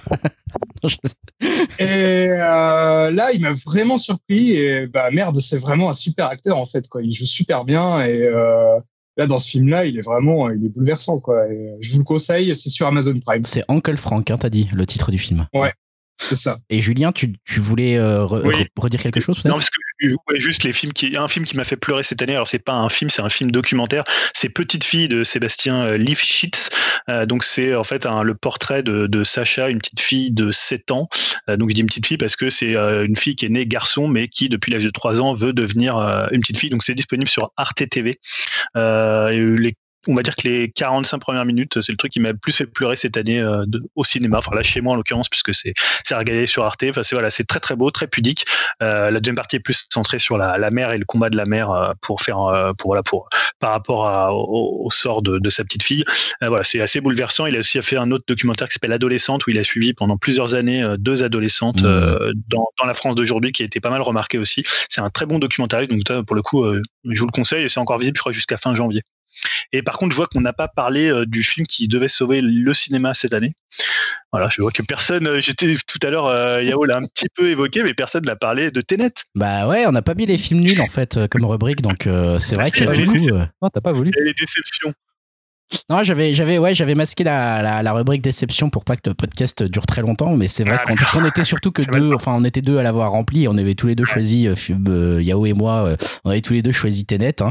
je, je pense qu'on n'est pas les deux seuls. Je pense qu'il y a une, une majorité silencieuse qui a détesté Tenet, et pourtant, je vois qu'encore aujourd'hui, j'ai, j'ai été faire vite fait un petit tour sur comment ça s'appelle Sens Critique pour voir un peu le top de, de l'année des gens, et Tenet, il était genre troisième du top de l'année, quoi. Et je ah comprends pas. il y a des fans de Nolan. Hein. Non, mais il y a des fans de Nolan, mais il y a un moment, c'est pas un bon film. Alors que Yao et Jérémy lèvent la main, Jérémy euh, lève la main réelle, mais euh, alors j'ai trouvé le bouton. Ça y est, il a trouvé le bouton. C'est-à-dire, je vais d'abord passer la parole à Yao qui avait levé la main avant. Yao. Euh, non, en fait, pour dire, à la limite, Tenet, j'étais pas non plus ultra virulent, mais entre temps, j'ai été de revoir et finalement, je, crois que je déteste ce film. Ah ah j'ai le même ressenti que toi, Yao. Ah, c'est la première fois que je suis autant déçu par un Nolan et j'ai l'impression de, qui m'a pris pour un con avec ce film. Et ah, c'est Jérémy va le défendre. C'est une traîtrise, Jérémy. Ah non, non, non, mais juste c'était pour dire que quand Nolan n'y a pas son frangin au scénar, bah malheureusement c'est compliqué quoi. Et c'est ces films qui sont les moins bons, c'est ceux où il n'y a pas le frère qui écrit euh, peut-être mieux que lui et, et bah là il manque un bout quoi, il manque un scénario quoi. Mais qui a écrit ce film? Enfin c'est c'est lui directement, lui. tu crois? Ah ouais? Lui. Ah ouais. Alors après, je sais pas s'il y a eu euh, d'autres. En tout cas, il y a. C'est pas un film euh, de, de, de, frangin et ben ça se ressent vachement et dans ça et regardez, revoyez les films où, où son frère a écrit. Bah c'est c'est c'est quand le, le, scénar est plutôt très très bon et que ça ça tient la route quoi. Ouais, bah, là, c'est lesquels tu parlais, tu ah, parlais des. En tout cas, c'est en tout cas, c'est pas Tenet. Hein, mais, pas Tenet, ça c'est sûr. pas Tenet. euh, pas Tenet qui est quand même euh, un peu. Euh, bon, on va se faire peut-être taper sur les doigts parce que quand j'ai vu encore une fois sur Sens Critique qu'il était genre euh, dans le top 3 des, des gens, j'ai un peu halluciné, mais c'est vrai que je crois que c'est une sorte de détestation unanime dans ce bah, podcast. C'est un film qui divise, hein, soit t'aimes, soit t'aimes pas. Je crois qu'il y a pas. Ouais, et, et, pourtant, justement, Yao, comme tu le disais, on est tous les deux. Enfin, par exemple, je sais que toi et moi, on aime assez, on est assez clients de, bah du réel. Donc, c'est c'est pas c'est pas faute d'être euh, d'être parti dans des bonnes conditions en se disant je vais aimer ce film quoi. Donc c'est c'est ça qui est étonnant, Jérémy, ouais. Ouais, mais tout le monde peut pas faire du David Lynch. Hein. C'est, enfin, je veux dire, euh, euh, voilà, de se dire, à un moment, David Lynch, on sait qu'on va pas comprendre, mais derrière, il y a, y a un travail euh, qui a été fait avec une réelle réflexion. Avec euh, là, c'est, j'ai envie de faire quelque chose qui est compliqué. Enfin, c'est ce sentiment un petit peu presque. Allez, on va brouiller les pistes pour brouiller les pistes. Et c'est pas comme ça. Je pense qu'on fait un film justement compliqué entre guillemets quoi. Et du coup, là, c'est, on en était presque le jeu de, ah, est-ce que toi tu as compris? Oui, mais enfin, à partir du moment où un film, on se pose la question à savoir si on a compris ou pas, euh, David Lynch, on ne se dit pas est-ce qu'on a compris ou pas, on a juste été porté, on est quelque part aussi spectateur, euh, acteur pardon, du film avec une compréhension particulière de chacun, mais c'est ça qui est fort. Là, dans Tenet et dans certains films de Nolan, c'est un peu, c'est, on n'a pas compris, mais à la fin, ben, on n'est pas plus content et on ne se dit pas j'ai été, j'ai pas été acteur, j'ai juste été pris pour un pigeon. bah ouais, surtout qu'il n'y a pas tellement d'émotions pour nous, nous, nous faire, euh, nous, nous transporter en même temps dans le film, Julien. Ouais, c'était juste pour abonder dans ce sens-là. C'est ce qu'on a, moi j'avais dit dans le podcast, c'est la différence entre un film qui est cérébral ou qui se veut cérébral comme Tenet et un film qui est sensoriel comme fait euh, David Lynch. Hein. Donc euh, voilà, faut mieux revoir Mulholland Drive qui est maintenant dispo sur Netflix que que pour moi s'infliger Tenet. Alors après, je sais que dans dans le Discord, on avait des gens qui avaient euh, plutôt plutôt accroché au film. Voilà, après, ah, les, goûts et les couleurs, hein, comme on dit, mais c'est vrai que moi surtout j'aime pas vraiment Nolan, même pas du tout. Donc après, ça veut pas dire que je déteste tous ses films, mais voilà, donc j'avais c'est pas une déception parce que j'en attendais rien en fait. Donc euh, voilà, je serais pas la bonne personne pour en parler et dire je suis un déçu de Nolan quoi. Et très rapidement, peut-être, puisque comme je le disais euh, avant, c'est des films qu'on n'a même pas vus, donc très difficile d'en parler vraiment très longtemps, mais c'est peut-être les films qu'on aurait aimé voir au cinéma, mais qu'on n'a pas pu aller voir au cinéma, parce que voilà, confinement. Je sais que par exemple Yao et moi on a mis en, commun Mandibule. Yao, on en avait déjà parlé. Hein. En plus, tu avais fait une bah, news en disant je suis hypé, c'est le retour au bah cinéma. Bah, surtout qu'en fait, il était censé. Ah, c'est reparti. il était censé sortir le 16 et je crois qu'on a été reconfiné. Euh, enfin bref, il était censé sortir le 16 décembre et ça a été jeté à l'eau et voilà. Et c'est une sortie indéfinie maintenant. Un peu triste. Ouais, un peu triste, euh, un peu triste. Et je vois que Jérémy aussi avait un film qu'il voulait aller voir au cinéma et qui n'est pas sorti. Bah, j'avais envie de rigoler un petit peu. Alors d'ailleurs, je savais pas si j'allais rigoler ou pas parce que finalement, avec Camelot, je sais pas si vous êtes euh, des, admirateurs ou des fans d'Astier. Enfin, moi, j'aime beaucoup de son écriture particulièrement et de l'univers qu'il a créé, hein, qui est très très univers geek comme on dit. Enfin, moi, j'ai toujours apprécié. Après, euh, la fin de la série était quand même euh, plus si drôle que ça. Hein. C'est ça qui est fort aussi de partir avec des petites scénettes de, on va dire, de quelques minutes euh, à faire euh, une série avec plus de moyens, avec euh, avec à Rome. Enfin voilà, c'était quand même quelque chose qui a été hyper hyper fort. J'ai trouvé hyper couillu pour du, du, cinéma français aussi, avec toujours très très bien écrit. là, je, je me suis dit allez, hop, pour une sortie, pour se remettre un petit peu, pour mettre un petit peu de bonne humeur et puis s'éclater un peu, on va aller revoir ça. Ça va nous relancer dans le cinéma. Bah, ça sera, j'espère, pour l'année prochaine. et, puis voilà quoi. Hein. Donc euh, Camelot, euh, bah, je pense que je suis pas le seul à avoir. Euh, enfin en tout cas ici j'en sais rien, je sais pas du tout. moi je connais pas, je, je, je, connais pas du tout. je j'ai jamais réussi. Enfin j'ai eu l'occasion en fait de regarder un épisode, donc j'ai pas j'ai pas spécialement d'avis. Je connais pas. J'ai vu quelques extraits qui m'ont fait sourire. Voilà c'est tout. Donc je, peux pas en dire plus sur l'histoire. Je suis pas très grand fan de Astier moi, donc j'adhère pas trop à son humour. Donc... après, Ouais, après il y a des scènes même dans Camelot où on voit qu'il y a, enfin c'est à voir quand même. Je trouve qu'il y a il y a beaucoup de références aussi au cinéma de Michael Mann, du cinéma de, de George Lucas où il s'amusait carrément à reprendre, des, à reprendre des scènes. Par exemple, il y a une des scènes où il a repris Hit euh, dans dans tout. Enfin, il y, a, il y a des trucs assez drôles de ce qu'il a pu faire euh, et je, suis vraiment curieux de voir ce qu'il peut faire. Alors, il a eu de l'expérience avec les Astérix qu'il a tourné, il a tourné un autre film, je sais plus trop, mais je, je suis curieux de voir ce que ça peut donner. Surtout qu'en plus ils ont quand même vieilli, hein, parce qu'on attend depuis un petit bout de temps le film. Donc euh, je suis curieux euh, et je pense que voilà, il fait pas n'importe quoi. Il va réussir à, développer encore son univers. Hein. normalement, il doit avoir des, romans aussi qui vont sortir. c'est vraiment un univers sympa et qui est, qui est en plus très très bien écrit et très bien fait parce que bien référencé vraiment par rapport au contexte historique. C'est il y a des trucs qui sont bien vraiment bien vus quoi. Je trouve. Voilà, c'est le conseil caché de, du film qu'on n'a pas vu. Euh, Je ne l'entends plus, Greg, qui n'a pas allumé son micro. Son micro. oh, le noob c'est l'erreur, c'est l'erreur, c'est l'erreur du podcast. Euh, non, je disais ouais, c'est le conseil caché du, du film qu'on n'a même pas vu, donc euh, ça c'est bien, mais c'est effectivement un film assez attendu, je crois pas par mal, pas mal de gens, surtout que c'est un gros budget pour un film euh, français. Donc donc voilà, je sais pas si les autres veulent encore réagir ou si on passe à la série. Ah, J'avais juste pour citer Petit Vampire que je voulais voir là, de, de Sfar et euh, the Third que j'ai pas vu et que je voulais voir absolument. Là. Voilà, le film adapté du, de la série de Monkey Punch. Voilà, pour les films, Julien Juste une hot tech hein, pour dire que je, préfère En avant à Soul. Voilà. Merci Julien. Ça sera la conclusion euh, un peu what the fuck-esque de cette partie film. Euh, et on va passer euh, aux séries. Pour euh, cette fin de partie, on va mettre un de nos morceaux de l'année et on va commencer euh, avec Julien, euh, ton morceau de l'année. Pour commencer, pour terminer cette partie, qu'est-ce que c'est? Donc bah, c'est euh, le morceau qui clôt le dernier album de The Strokes, hein, The Strokes qui est revenu avec un album qui a été assez surprenant hein, pour euh, pour beaucoup de gens, puisque déjà bon le précédent datait d'il y a je crois 7 ans, et euh, je pense que c'est peut-être un de leurs meilleurs albums et à mon avis leur meilleur morceau. ça s'appelle Ode to the Mets, ça dure je crois 6 minutes et voilà on va écouter un, extrait un peu en entier parce qu'on n'aura pas les, droits, on n'a pas envie de se faire flaguer par la SACEM. Mais voilà, on met un extrait de ce. Julien Casablanca, on l'attend s'il veut venir nous voir. Mais voilà, exactement. On écoute ça, The Strokes, Out to the Mets.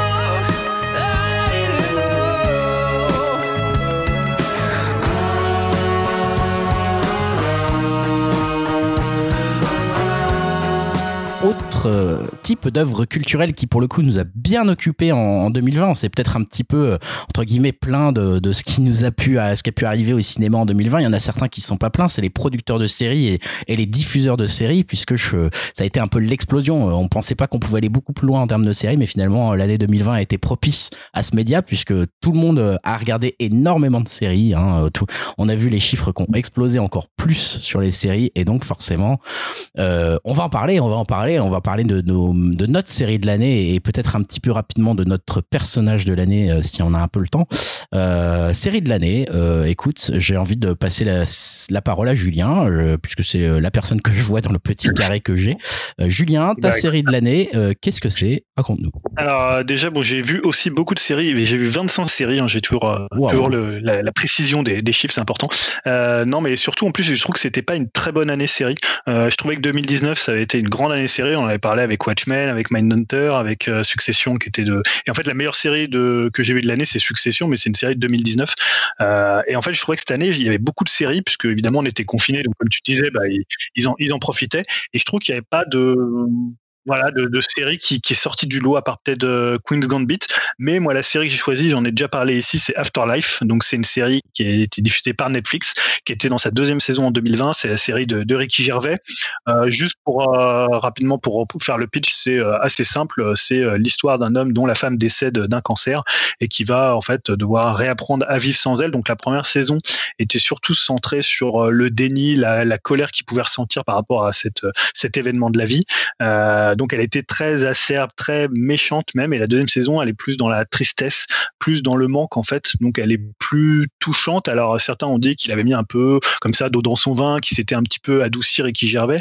Euh, pour le coup, moi je trouve pas. Je trouve que c'est une série justement, c'est une saison qui est beaucoup plus triste, donc qui va un peu à l'encontre de ce qu'il avait fait dans la première, mais qui est qui se complète. Hein. C'est un peu un parcours, euh, on va dire un parcours presque psychologique, c'est-à-dire où tu es d'abord dans le déni, dans la colère, et après tu vas être dans l'absence, dans, dans, le manque. Et euh, c'est une série en fait, euh, donc c'est une série anglaise et qui tourne un peu comme faisait Fleabag sur peu de, comme ça, qui va faire des. C'est un personnage principal qui occupe le devant de la scène comme comme ça l'était dans, dans Fleabag, mais ça va quand même donner beaucoup de place au personnage, au personnage à côté. Euh, alors qu'on entend beaucoup Greg, je ne sais pas ce qu'il fait derrière, il bouge des choses, il transporte des corps, des cadavres, et il ne coupe pas son micro. Donc voilà, donnons un carton rouge à Greg. Et euh, non, voilà, pour le coup, euh, je trouve que ça, ça met la deuxième saison met beaucoup en avant les, les personnages. Donc, euh, il y a un côté presque petite, petite ville, je sais pas comment dire, petite ville anglaise comme ça, petit cottage, assez, assez sympathique. C'est pas une série finalement si triste que ça. Elle est souvent assez drôle. Et je trouve dans cette saison, ils ont donné, il a donné beaucoup la place, notamment à, à ce qui est dans la série son beau-frère et, et aussi au psy, au psy, alors psy respectif, parce que d'abord c'est son psy dans la saison 1 et le psy de son, de son beau-frère dans la saison 2. Et pour le coup, qui est un personnage vraiment complètement complètement barré, euh, qui est euh, hyper vulgaire, qui est hyper euh, violent, violent verbalement, presque à l'outrance. Et voilà, tous les autres personnages arrivent à exister. Et je trouve que c'est une série assez touchante. Et je l'ai vu, c'était pendant le premier confinement. Et voilà, c'est une série pas forcément feel good parce qu'elle est assez triste, mais voilà que qui, m'a vraiment marqué en, 2020 avec Queen's Gambit.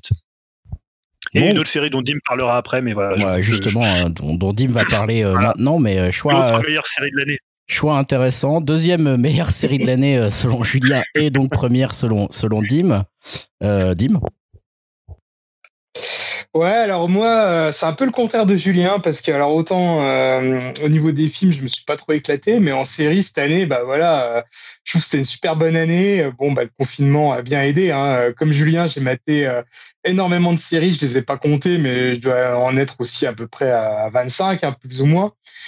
Et euh, bah, j'ai peut-être pas eu non plus une baffe comme l'année dernière avec euh, Watchmen, mais j'ai quand même vu des trucs euh, vraiment trop cool et j'ai aussi rattrapé énormément de séries que j'avais loupées, hein, comme Six Feet Under. Et là, j'ai aussi, aussi cédé sous la pression de mes camarades avec Cobra Kai hein, que j'ai commencé et que, que je surkiffe.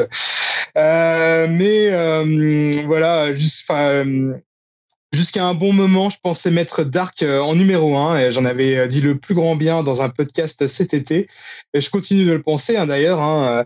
Et euh, pareil, hein, la raison pourrait peut-être aussi me faire pencher sur Queen's Gambit, Dev d'Alex Garland que j'ai trouvé aussi formidable, ou encore la saison 2 de The Boys.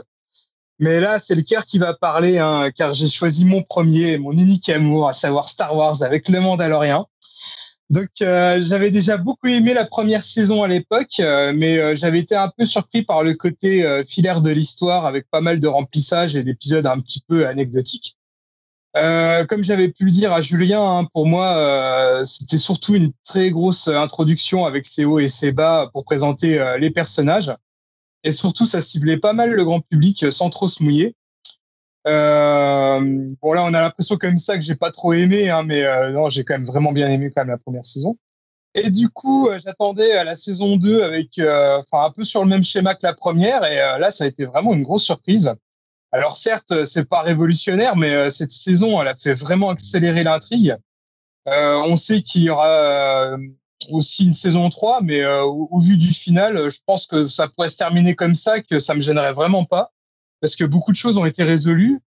et contrairement à la première saison qui prenait son temps, là, je trouve que ça perd vraiment pas du tout son, son temps, et à chaque épisode a son côté épique vu que cette année on a été un peu privé aussi au cinéma de, de blockbuster, bah là euh, chaque semaine on en a eu le droit à un à la télé euh, pendant toute la saison et c'était fort agréable. Et euh, je disais que la première saison ciblait le grand public et là ça parlera clairement aux fans de l'univers étendu car on voit et on mentionne de, très gros personnages qui viennent des séries animées dont un que j'apprécie énormément et le voir pour la première fois en live, bah, ça m'a vraiment fait vibrer. Et puis bon, euh, bah, ce final euh, était complètement dingue. Alors je vais pas le spoiler au cas où, hein, même bon si ça a été relégué à fond euh, sur les réseaux sociaux, je pense que tout le monde est à peu près plus ou moins au courant. Mais bon, j'étais à mille lieues de m'imaginer ça sur cette saison. Et après, le truc que je retiens aussi et surtout, bah, c'est l'amour qu'a John Favreau et Dave Filoni, hein, les créateurs du show pour Star Wars. Je trouve que chaque séquence de cette, saison 2 respire la passion et l'amour pour la franchise. Il y a aussi les making-of de la série qui est dispo sur euh, Disney+, euh, bah, que j'ai maté évidemment. Hein. Et franchement, euh, bah, les gars vont super loin dans les références et les, tout petits détails sur la saga. Enfin, c'est simple, hein, Filoni, c'est une véritable encyclopédie Star Wars sur pattes et ça se ressent. Il n'y a, vraiment rien qui est laissé au hasard. Donc bref, pour un fan, je pense que c'est vraiment un des meilleurs trucs qui soit arrivé à la saga depuis le rachat de, Disney. je rajouterai aussi l'épisode 8, hein, mais bon, voilà, je sais que ça fait débat. Et euh, j'ai l'impression que c'est vraiment l'œuvre qui arrive à, réconcilier un peu tout le monde, euh, les, euh, les anciens et les nouveaux fans. Et bah, pour moi, c'était vraiment la série indispensable de, de l'année en tant que fan de Star Wars. Ouais, il y en a beaucoup qui disent que c'est c'est ce qu'ils attendaient de. Oups, là. Ouais, Julien, tu veux dire quelque chose? Ouais, ouais bah, c'était vraiment pour abonder. Moi, j'étais pas un grand fan de la première saison. Je trouve que c'était un peu euh, Star Wars Osef, euh, la série, parce que c'était une série un peu. Euh, euh c'était pas que c'était mauvais, mais c'était un peu sans saveur. T'avais, euh, c'était, en fait, t'avais l'impression que c'était un peu quête annexe, quoi. Tu vois, il faisait que des quêtes annexes et puis il allait jamais à l'essentiel. Et là, je trouve qu'ils ont vraiment recentré la série sur le personnage de du Mando et de et de et de Grogu et qui se sont dit, bah voilà, là, on a on tient un super truc sans en faire des caisses non plus. Et euh, effectivement, à part peut-être l'épisode 4 qui est un peu qui est annexe, qui sert pas à grand chose, même s'il est plutôt bon, tous les épisodes ils font avancer l'intrigue qui est pas une intrigue dingue, hein, c'est un truc assez simple. Bah, voilà, il s'occupe, il doit s'occuper, doit s'occuper de gros goût. Euh, mais pour le coup, ça fonctionne hyper bien. Et euh, moi, j'ai trouvé que c'était un des un des meilleurs trucs Star Wars ouais depuis l'épisode 8 ouais clairement et par rapport au 9 c'est très au-dessus et je pense que c'est pour ça que les fans ont été contents parce que tu retrouves un peu tout ce qui fait le, le... souvent tu sais on dit bah voilà qu'est-ce qui faisait le charme des premiers euh, des de la trilogie originale hormis l'espèce de quand tu te retournes sur le passé tout ça où t'as as un peu de nostalgie. Mais euh, là je trouve tu vois y a, ils ont pas abusé non plus des effets spéciaux. Ils, les, les personnages ils sont vraiment cool. Il y a, y a de l'humour euh, et en même temps c'est voilà je trouve qu'ils réussissent enfin je trouve qu'ils cochent toutes les caisses de ce que ce qu'est un bon divertissement Star Wars. Et en plus honnêtement c'est vrai que le final il est quand même assez dingue et ils, ont réussi en plus à créer un, mini-univers autour de, du Mandalorien, euh, parce qu'il y a plein de personnages, euh, on va dire, très secondaires euh, de la première saison qui réapparaissent dans cette saison 2. Et ils ont même réussi l'exploit. Enfin, moi, il y a un des persos que j'ai vraiment le, plus détesté, on va dire, de, de, tout Star Wars, qui était dans la saison 1. l'espèce de mercenaire ancien gars de l'Empire qui revient dans l'épisode 6 je trouvais qu'il avait vraiment, il avait aucune histoire. Euh, il était juste là pour raconter des blagues et en plus il avait un design mais vraiment euh, hyper. Euh, un peu gardien de la Ouais, avec ses bras mécaniques, avec des blasters en plus. Enfin, je trouvais ça ridicule, je trouvais ça nul à chier. Et là, dans la saison 2, ils lui ont trouvé un petit background hyper intéressant et tout, et touchant, qui lui apporte un peu plus de, de dimension dans l'histoire. Et bah, pour moi, c'était un exploit parce que je, je savais qu'il allait revenir, ce perso. Déjà, je me suis dit, bon, bah, cet épisode-là, ça va être un épisode de merde. Ouais, c'est l'avant-dernier épisode de la, de la série et c'est un de mes épisodes préférés. Quoi. J'ai trouvé qu'il était super bien écrit, euh, bien réalisé, il y a pas mal d'action. Et euh, ce personnage-là, il fonctionne vraiment dans cette saison-là, alors que dans la saison 1, c'était une catastrophe. Et franchement, ouais, non, c'est, c'est top. Et comme tu disais aussi, Julien, euh, ils arrivent à faire plaisir aux fans, à insérer du, du fan service sans que ça soit grossier et, et forcé. Et, bah, je trouve que tout marche vraiment bien, que c'est super cohérent et que tout s'imbrique bien. Et c'est, non, c'est top, quoi. Mais tu vois, tu parlais de l'épisode 7 et c'est un bon exemple parce que honnêtement, ça ressemble un peu. Il y a un côté un peu entre le salaire de la peur et, euh, et euh, Mad Max, enfin Fury Road. Et en fait, tu te dis, alors c'est des, enfin, c'est pas du tout aussi impressionnant que Fury Road, mais en fait, il y a tellement d'énergie dans la scène, il y a tellement de. Euh, finalement, tu vois, ils arrivent un peu par grappe tous les, les, les, les, pirates et finalement, c'est, tu, enfin, tu, moi, j'ai pris mon pied à regarder cet épisode, alors que honnêtement, c'est parce qu'il y a, voilà, il y a une énergie et il n'y a pas non plus des effets spéciaux complètement dingues. Il y a des fois, tu sens et peut-être moins que dans la saison 1, tu sens, enfin, le budget, tu le sens beaucoup plus que dans la saison 1. Mais voilà, je trouve que euh, pour le coup, ça fonctionne parce que euh, il y a des personnages, il y a une vraie énergie, il y a, une vraie vision de, l'univers de Star Wars, quoi. Donc même si parfois techniquement c'est pas au niveau de ce qu'il pourrait faire dans un film, euh, ça, ça fait le job quand même, quoi. Bah, je trouve que, on va dire, il y a beaucoup de séries maintenant qui jouent un peu sur la nostalgie et qui, qui ciblent pas mal tout ce qui est années 80, 90, mais c'est toujours vraiment dans le forcing. Alors que là, ça fait, ça, fait vraiment euh, pas du tout forcé. Juste, on a vraiment l'impression que c'est un pur produit des années 80, 90, euh, un peu aussi un peu à l'instar de Cobra Kai, je trouve, et euh, ça fonctionne vraiment bien, quoi. Et ouais, comme quoi, euh, quand c'est bien fait, un, un, hommage, ça peut, ça peut vraiment marcher en fait. On n'est pas forcément dans la, dans la nostalgie qui vend. On peut être dans la, dans la nostalgie bien faite. Hein. On reparlera peut-être un peu de Cobra Kai euh, un tout petit peu plus tard. Euh, difficile d'enchaîner avec un tel enthousiasme. Euh, voilà, ça fait plaisir d'entendre ça. Ça donne envie de voir The Mandalorian, hein, parce que c'est vrai qu'on a eu nos désaccords avec Star Wars, on a eu nos problèmes avec les, avec les films Star Wars, mais réentendre autant d'amour à propos de Star Wars, ça donne envie de, envie de s'y mettre à The Mandalorian. Donc voilà, c'est bien sûr sur Disney+. Merci pour cette, ce top et cette chronique enthousiaste, Dim. Euh, difficile d'enchaîner avec ça. Euh, je, te laisse la parole peut-être, euh, Jérémy. On a, on a un top commun sur la, sur la série euh, euh, de l'année puisque tu, tu, on a mis tous les deux The Queen's Gambit. Ouais, alors je vais pas passer. je pense que vous en avez bien et beaucoup parlé déjà de cette série qui effectivement pour moi est le top de cette année. Pareil, j'ai pas, j'ai beaucoup rattrapé aussi cette année des séries. Alors à chaque fois je disais ah c'est génial, ah mais c'est 2019, ah bah c'est génial. Et moi j'ai un problème aussi avec les séries, c'est que souvent j'aime bien qu'elles soient terminées J'aime bien euh, voir euh, enfin avoir l'intégralité parce que des fois attendre un an, deux ans ou quatre ans, en fait, ça, enfin, je vais avouer, ça me gonfle royalement. Et des fois, je oublie parce qu'on regarde tellement de séries que je sais plus où j'en étais. Et des fois, je, et c'est comme ça que j'ai perdu plein de séries. Donc c'est vrai que j'aime bien en général quand la série est faite, et on a l'intégrale et après, boum, on peut attaquer. Et voilà. Euh, pour revenir sur euh, sur cette série, bah déjà, faut pas oublier quand même que ça a fait vendre. Je sais pas si vous avez vu la petite anecdote, c'est assez marrant, mais les jeux d'échecs ce Noël ont été, mais il y a eu des ruptures de stock partout, donc euh, forcément ça montre aussi l'engouement euh, populaire, hein, ce qui est drôle pour un, pour un jeu quand même qui ne l'est pas du tout, même si, enfin, de savoir déplacer les pions c'est bien, mais aussi de jouer comme il le montre très bien d'ailleurs dans la série, c'est autre chose. Moi, ce que je trouve génial dans cette série, c'est que on aurait pu tomber dans à, chaque partie, parce qu'il y a quand même c'est structuré de manière, enfin c'est assez jalonné, hein, le euh, sans spoiler pour ceux qui l'ont pas vu, mais effectivement les, les, débuts, son, apprentissage et finalement le, le, le boss final, on va dire, hein, voilà sans, trop spoiler. c'est ça, de toute façon.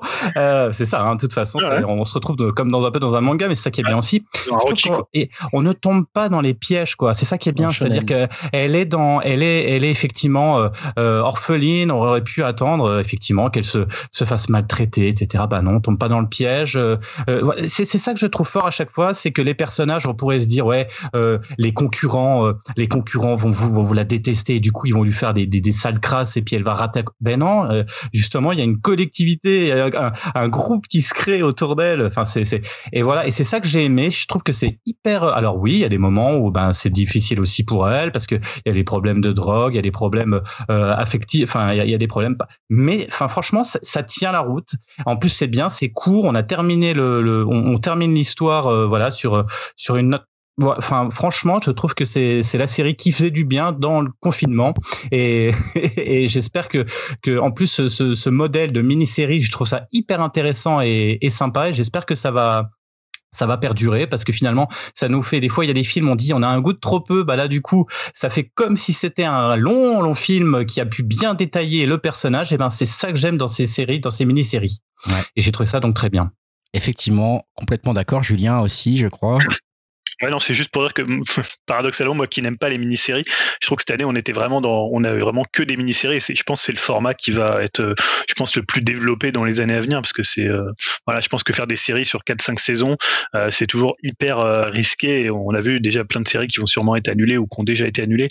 donc ça me peine un peu parce que moi j'aurais bien aimé par exemple que Queen's Gambit ça soit plus développé, notamment les épisodes de son enfance, adolescence, adolescente. Mais voilà, c'est un peu le modèle aujourd'hui qui fait que on fait beaucoup beaucoup de mini-séries. Et ah, moi j'avais beaucoup de mini-séries. C'est marrant que t'aimes pas trop. C'est vrai que je me souviens notamment que Tchernobyl, euh, t'étais euh, passé complètement à côté de la hype, même si c'est vrai qu'on l'avait tous trouvé un peu démesuré cette euh, cette hype. je, me, je me souviens que t'aimais pas trop les, les, les mini-séries. sinon, autre autre type de série peut-être pour pour finir avec Yao, parce que je crois que c'est une série de documentaires, hein, si je me trompe pas, Yao, ce que tu vas aborder comme série de l'année. à la base, j'allais acquiescer votre choix Queen's Gambit, mais après je me suis dit, eh, en fait, j'avais mis de côté, mais j'avais oublié The Last Dance et en fait, je savais pas trop la mettre vu que c'était un documentaire, mais vu que c'était partitionné en, en 10 épisodes, je me suis dit, bah, ça rentre quand même dans les séries. Et du coup, euh, ouais, j'avais euh, bien devant Queen's Gambit, bah, notamment parce que ça parle de basket, forcément, et puis ça parle de Michael Jordan. Donc, c'était pour moi la, la série euh, de l'année et surtout du, du confinement. Enfin, le premier confinement, c'est ça qui m'a un peu soulagé, vu que c'était, c'était assez dur. Et donc, j'attendais fébrileusement les épisodes. C'était, c'était difficile tous les lundis soirs. J'étais à fond chaque semaine à attendre. Et en gros, ça, ben, ça déjà parle de Jordan, de quel athlète de, de, de malade, quoi. C'est vraiment, je crois, pas pour moi, le, enfin, un des wow, le meilleur euh, sportif de tous les temps. Et la série donc s'est articulée autour de lui, surtout de la saison euh, 96-98, après le dernier Frépide, vu qu'il a déjà pris sa retraite avant, là il revient et après il ira reprendre une, autre retraite. Mais c'est articulé autour de ça et donc après ça fait des allers-retours, on voit aussi euh, ses débuts, donc euh, ses échecs, après son top, euh, ses relations avec ses coéquipiers, avec ses coachs, comme il est perçu, comme il gère aussi la célébrité, tout ça, c'est c'est vraiment super bien fait. c'est comme une série quoi, t'as des cliffhangers à la fin. Puis ça s'articule aussi ouais des coéquipiers, tu vois comme il il pense de lui, comment il se comporte avec eux. Enfin, moi, c'est vraiment une série addictive et super intéressante et sur, pas bah, sur le personnage aussi, qui dit comment il en est arrivé là, comment. C'est une bête le mec en fait quoi. Et euh, bah, de toute façon, je dirais tous les fans de basket ont vu ont vu euh, ont vu ce doc et même pour les non profanes de, de basket, c'est vraiment une série à voir juste pour le personnage en fait. Et donc ouais, c'est vraiment la série la série de l'année pour moi et et après, je vous suis aussi pour Queen Gambit, quoi. C'est, ça a été vraiment une grosse claque aussi, euh, notamment pour l'actrice. C'était sur Netflix, juste euh, petite question sur. Euh, c'est ça, hein, et c'était à l'époque, si je me souviens bien, comme tu disais, rare pour Netflix, mais diffuser un épisode par semaine, un peu à l'ancienne mode où il faut attendre, parce que c'était diffusé en même temps sur un autre, un autre réseau, si je me souviens bien. Ouais, c'est ça, mais c'était pas pareil pour Tiger King aussi C'était C'était pas pareil. Non, je, crois que Tiger King, je crois que Tiger King, ça a été tout dispo. Alors Tiger King, on n'en a pas encore parlé. c'est pareil, c'est ça fait partie des, des, des, des, noms effectivement euh, qui, qui ont été euh, potentiellement mentionnés euh, dans les dans les séries de l'année. Je crois que Julien en avait un peu parlé, j'en avais parlé, on en avait tous parlé beaucoup à l'époque en se disant mon dieu mais qu'est-ce que c'est que ce truc en fait? Est-ce que c'est une série Est-ce que c'est un documentaire? Est-ce que c'est des acteurs? Est-ce que c'est vrai? Est-ce que c'est pas vrai? Parce que c'était tellement incroyable. Pareil, ça ça a été un des gros buzz du début de l'année. maintenant on en parle moins, mais ça a été une série intéressante. toujours un peu difficile à croire que c'est vrai en fait, ce qui était dans cette série euh, en fait, hein, il faut pas l'oublier, euh, parce qu'il a même il y a pas longtemps il a fait même reparler de lui un petit peu le, fameux euh, Joe Tiger là, en, faisant appel à Trump pour pouvoir être pardonné dans, dans, en dernier en dernier recours, tu vois. Donc on voit un peu le personnage. je mentionnerai aussi avant qu'on passe au personnage personnellement The Hunting of Bly Manor, qui est la deuxième saison en fait de The Hunting of Hill House, qui était ma série top de l'année 2018 2018. Donc voilà, qui était un peu attendu au tournant parce que The Haunting of Hill House avait eu de très très bonnes notes et de très bonnes attentes, enfin dire avait généré de très grandes attentes auprès du réalisateur qui avait ensuite fait la suite de Shining qui avait eu des bonnes critiques. Dim d'ailleurs nous en avait dit le plus grand bien sur ce propre podcast et The Haunting of Play Manor était du coup attendu un petit peu au tournant et c'est vrai que c'est une série que j'ai beaucoup aimé qui est qui est en même temps très très proche de The Haunting of Hill House dans le principe et en même temps très très différente euh, dans le traitement euh, et dans le message et le ressenti qu'on en a à la fin. C'est finalement une série d'amour sur l'amour finalement, euh, sur une relation amoureuse et c'est c'est assez étonnant, c'est assez bien fait, c'est très touchant. Donc encore une fois, ce mec confirme ce talent de, de, de, mise en scène de showrunner et de il a compris ce que c'était l'horreur, je pense, hein, qui est aussi une autre façon de raconter une histoire en fait. Et ça, il l'oublie pas. Il veut pas juste faire peur. Il raconte vraiment une histoire derrière. Et, ça se confirme en fait. Et donc, je voulais quand même mentionner The Blind Manor pour ça. Euh, je sais qu'aussi euh, plusieurs d'entre vous, Jérémy, Yao, euh, vous avez mentionné la flamme dans vos séries de, ah de l'année. Ouais, contrairement à Julien. ouais, non, moi, j'ai passé un bon moment avec la flamme. Bah, de toute façon, je suis fan de ah, de Flaubert, vu que j'en avais déjà parlé de sa série précédente avec euh, Baptiste, c'était euh, Pitch sur euh, Canal+. Donc j'aime bien ces concepts. Et bah la flamme avec Jonathan Cohen, je trouve ça tellement absurde et, et drôle des prétendantes. moi j'étais mort de rire dès le premier épisode et je trouve ça va crescendo. Et puis il y a Pierre Ninet dedans, donc qu'est-ce que tu veux que je te dise? Non, non, j'ai vraiment adoré. J'ai passé un très bon moment. Je sais pas ce que tu en as pensé toi, Jérémy, mais moi j'ai. Ah, comme je m'attendais pas du tout, j'ai regardé ça presque. c'est voilà c'est en, famille, c'est on va regarder ça. Il y avait les pubs, les machins. J'ai fait, voilà, puisque j'avais pas vu qu'il y avait du second degré là-dedans. Moi, hein. j'ai cru que c'était euh, limite un bachelor de, voilà sur Canal. Je visais, et mais c'est complètement décalé. Les personnages, euh, enfin, ah oui, mais c'est ça aussi, c'est la surprise de. Je, je, connaissais vraiment pas en plus euh, Cohen, je connaissais pas, donc je, je, et du coup, ouais, bah c'est franchement drôle et décalé. C'est surtout ça, c'est-à-dire que c'est vraiment un humour, ça fait du bien. Et encore une fois, je pense dans cette période euh, qui était vraiment pas. Enfin, je pense que, enfin, tout ça, on est tous à chercher quelque part des trucs où ça nous fait sortir un petit peu de notre carcan et de notre du marasme. Euh, et là, franchement, c'est ça le faisait quoi, ça le faisait. Et surtout le casting féminin, il est dingue quoi. T'as quasiment le, le, le, quota, le quota des actrices françaises quoi. T'as puis Axel, euh, Axel, je sais plus son nom, non Adèle, pardon, Adèle. Oh, je me suis extra chapeau poulos. Allez, vas-y, allez. L'actrice préférée de, de, Julien, vu que c'est vrai préférée. Donc, moi, je trouve vraiment à contre-pied dans, dans ce rôle. T'as as France Foresti aussi. Enfin, bref, elles sont toutes formidables, je trouve, dedans. Donc, euh, ouais, moi, j'ai passé un très bon moment. Mais Julien. J'ai tenu trois épisodes, je crois. Et après, j'ai fait. Ah, mais oh Julien, toujours euh, contre-courant, on le sait, hein, ça fait partie du, du charme du podcast. Non, et juste pour terminer aussi, j'avais cité euh, Agule Tsuko. Tsuko, on avait parlé à la saison 3 avec Dim, notamment. Une série sur Netflix euh, sur le, le, monde de l'entreprise et notamment son héroïne, euh, comment, comment elle vit euh, son travail au quotidien. Et donc, pour, euh, pour s'échapper, elle fait du karaoké, elle exprime toute sa rage dedans. Et, et c'est vraiment une série super touchante et qui va loin dans la réflexion de ben, d'être employé au Japon, quoi, avec toutes les, tout ce que ça comporte. Quoi. Et j'attends vraiment, j'espère qu'il y aura une saison 4. Quoi. Et vraiment, cette série est. Elle a été confirmée, il me semble. Hein. Ah, yes, ouais. Après, faut pas s'arrêter au style un peu kawaii flash, mais vraiment, c'est super profond en fait. moi, je la conseille aussi. Et Julien Ouais, moi c'était rapidement deux séries musicales, dont une qui avait été conseillée par Yao, c'est Validé. Et en fait, Validé, quand j'y repense, euh, c'est vraiment un des bons moments euh, série de, mon année. J'étais très pressé de regarder les épisodes. Euh, alors il y a pas mal de clichés évidemment, mais pour le coup, je trouve que ça fonctionnait hyper bien et le final, un peu comme Mandalorian, était assez et assez bluffant, assez surprenant. Et il y a une scène qui me reste, moi, que je trouve géniale, c'est celle donc où le personnage joué par Attic vient faire un freestyle sur Skyrock. Et ah je trouve que la scène, la scène quand prison pour mineurs, je trouve que ça fonctionne hyper bien. Quand tu fais une série pour le rap, faut quand même que tu aies des bons morceaux. Donc là, ils avaient quand même euh, euh, des, des gars quand même qui étaient pas moi. Tu vois, Attic, c'est mm. plutôt un, un, bon rappeur. Et euh, l'autre série, c'est Betty. C'est une série alors qui est très musicale parce qu'il y a beaucoup de morceaux. Là, c'est plus de l'indie rock, qui a un esprit très années 90 qui se passe à New York et qui en fait c'est le tu suis quatre cinq filles qui font du skateboard et voilà qui sont assez différentes dans leur genre. Il y en a qui sont plus renfermées, d'autres qui sont très extravagantes. Et c'est c'est vraiment un truc un peu, tu sais, ce qu'on dit maintenant, c'est des séries où tu vas te chiller un peu avec les, les personnages, tu vas juste te poser, il n'y a pas vraiment d'intrigue, euh, c'est juste voilà, ça filme du skate. Alors du skate, il y en a plein qui en ont filmé, hein, de de comment de Gus Van Sant à Larry Clark, euh, voilà, ah, et là c'est ouais. Bon? Ouais, voilà, on l'a filmé pas mal et là ça fonctionne vraiment très bien. Euh, c'est pas une série que je conseillerais à tout le monde parce que euh, voilà, il y a pas tellement d'intrigue, c'est juste pour te poser et regarder des, des filles qui font du skate et avec euh, du un indé derrière ou voir du hip-hop parfois. Non, vraiment super BO et une série qui est plutôt plutôt intéressante. C'est sur quelle plateforme? C'est une série HBO donc c'est OCS. OCS, ouais. Cool, j'irai voir ça. Tu Regarde, après, tu, peux, tu vas peut-être tenir un ou deux épisodes. Ouais, mais je vais voir comme tu disais, l'ambiance quoi, pour le skate, tout ça. Oh, puis alors, rapidement, on avait mis les personnages de l'année. Je sais pas, euh, Julien, si tu veux reparler ah bah de, de Grogu.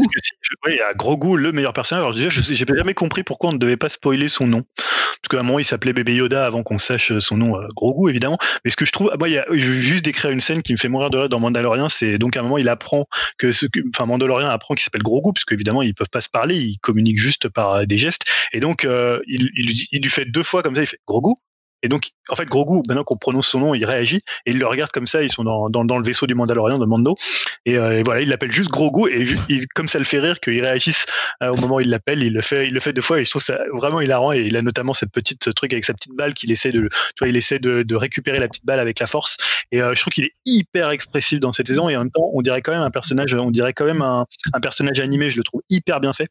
Et voilà, je trouve c'est un super personnage. Moi, dès que je le vois, c'est un peu comme les petits chats, quoi. Je pense que Grido, euh, je pense que Dim peut, ouais, Dim la J'avais juste une question, je sais pas, peut-être Dim, tu peux me répondre d'ailleurs, euh, en même temps que tu, tu vas prendre la parole, mais est-ce que c'est une, une, marionnette ou c'est en image de synthèse du coup? Moi, j'ai pas, j'ai pas vu du tout euh, Gris, Grégou, là, gros goût, là, je sais pas quoi, là. Donc, je sais pas. Euh, alors, j'ai vu que j'ai regardé les, les making-of, je peux te dire que je pense qu'à 95% du temps, c'est une, une marionnette. Et euh, très très bien faite d'ailleurs. Hein. franchement, c'est incroyable euh, et toutes les techniques qu'ils ont fait pour pouvoir l'animer, c'est dingue. Mais je pense qu'après il y a avoir quelques plan euh, quand tu le vois au loin ou ça doit être des images de synthèse je pense hein, mais euh, la majeure partie du temps oui c'est du euh, c'est de la marionnette ouais. il rendrait pas pareil si c'était une image de synthèse un peu comme ils avaient fait avec Yoda dans les dans la prélogie tu vois le Yoda dans la prélogie il est super bien fait mais il a pas ce charme un peu de, de peu d'expression en fait. C'est ça qui est intéressant dans Gros Goût en fait.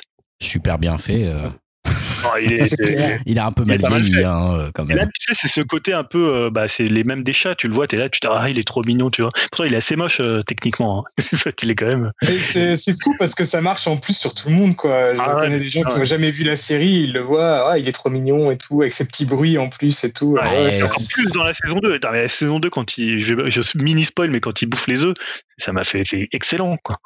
Avec ses grands yeux, ses, grands yeux, c'est trop mignon. Ils ont, ils ont bien choisi.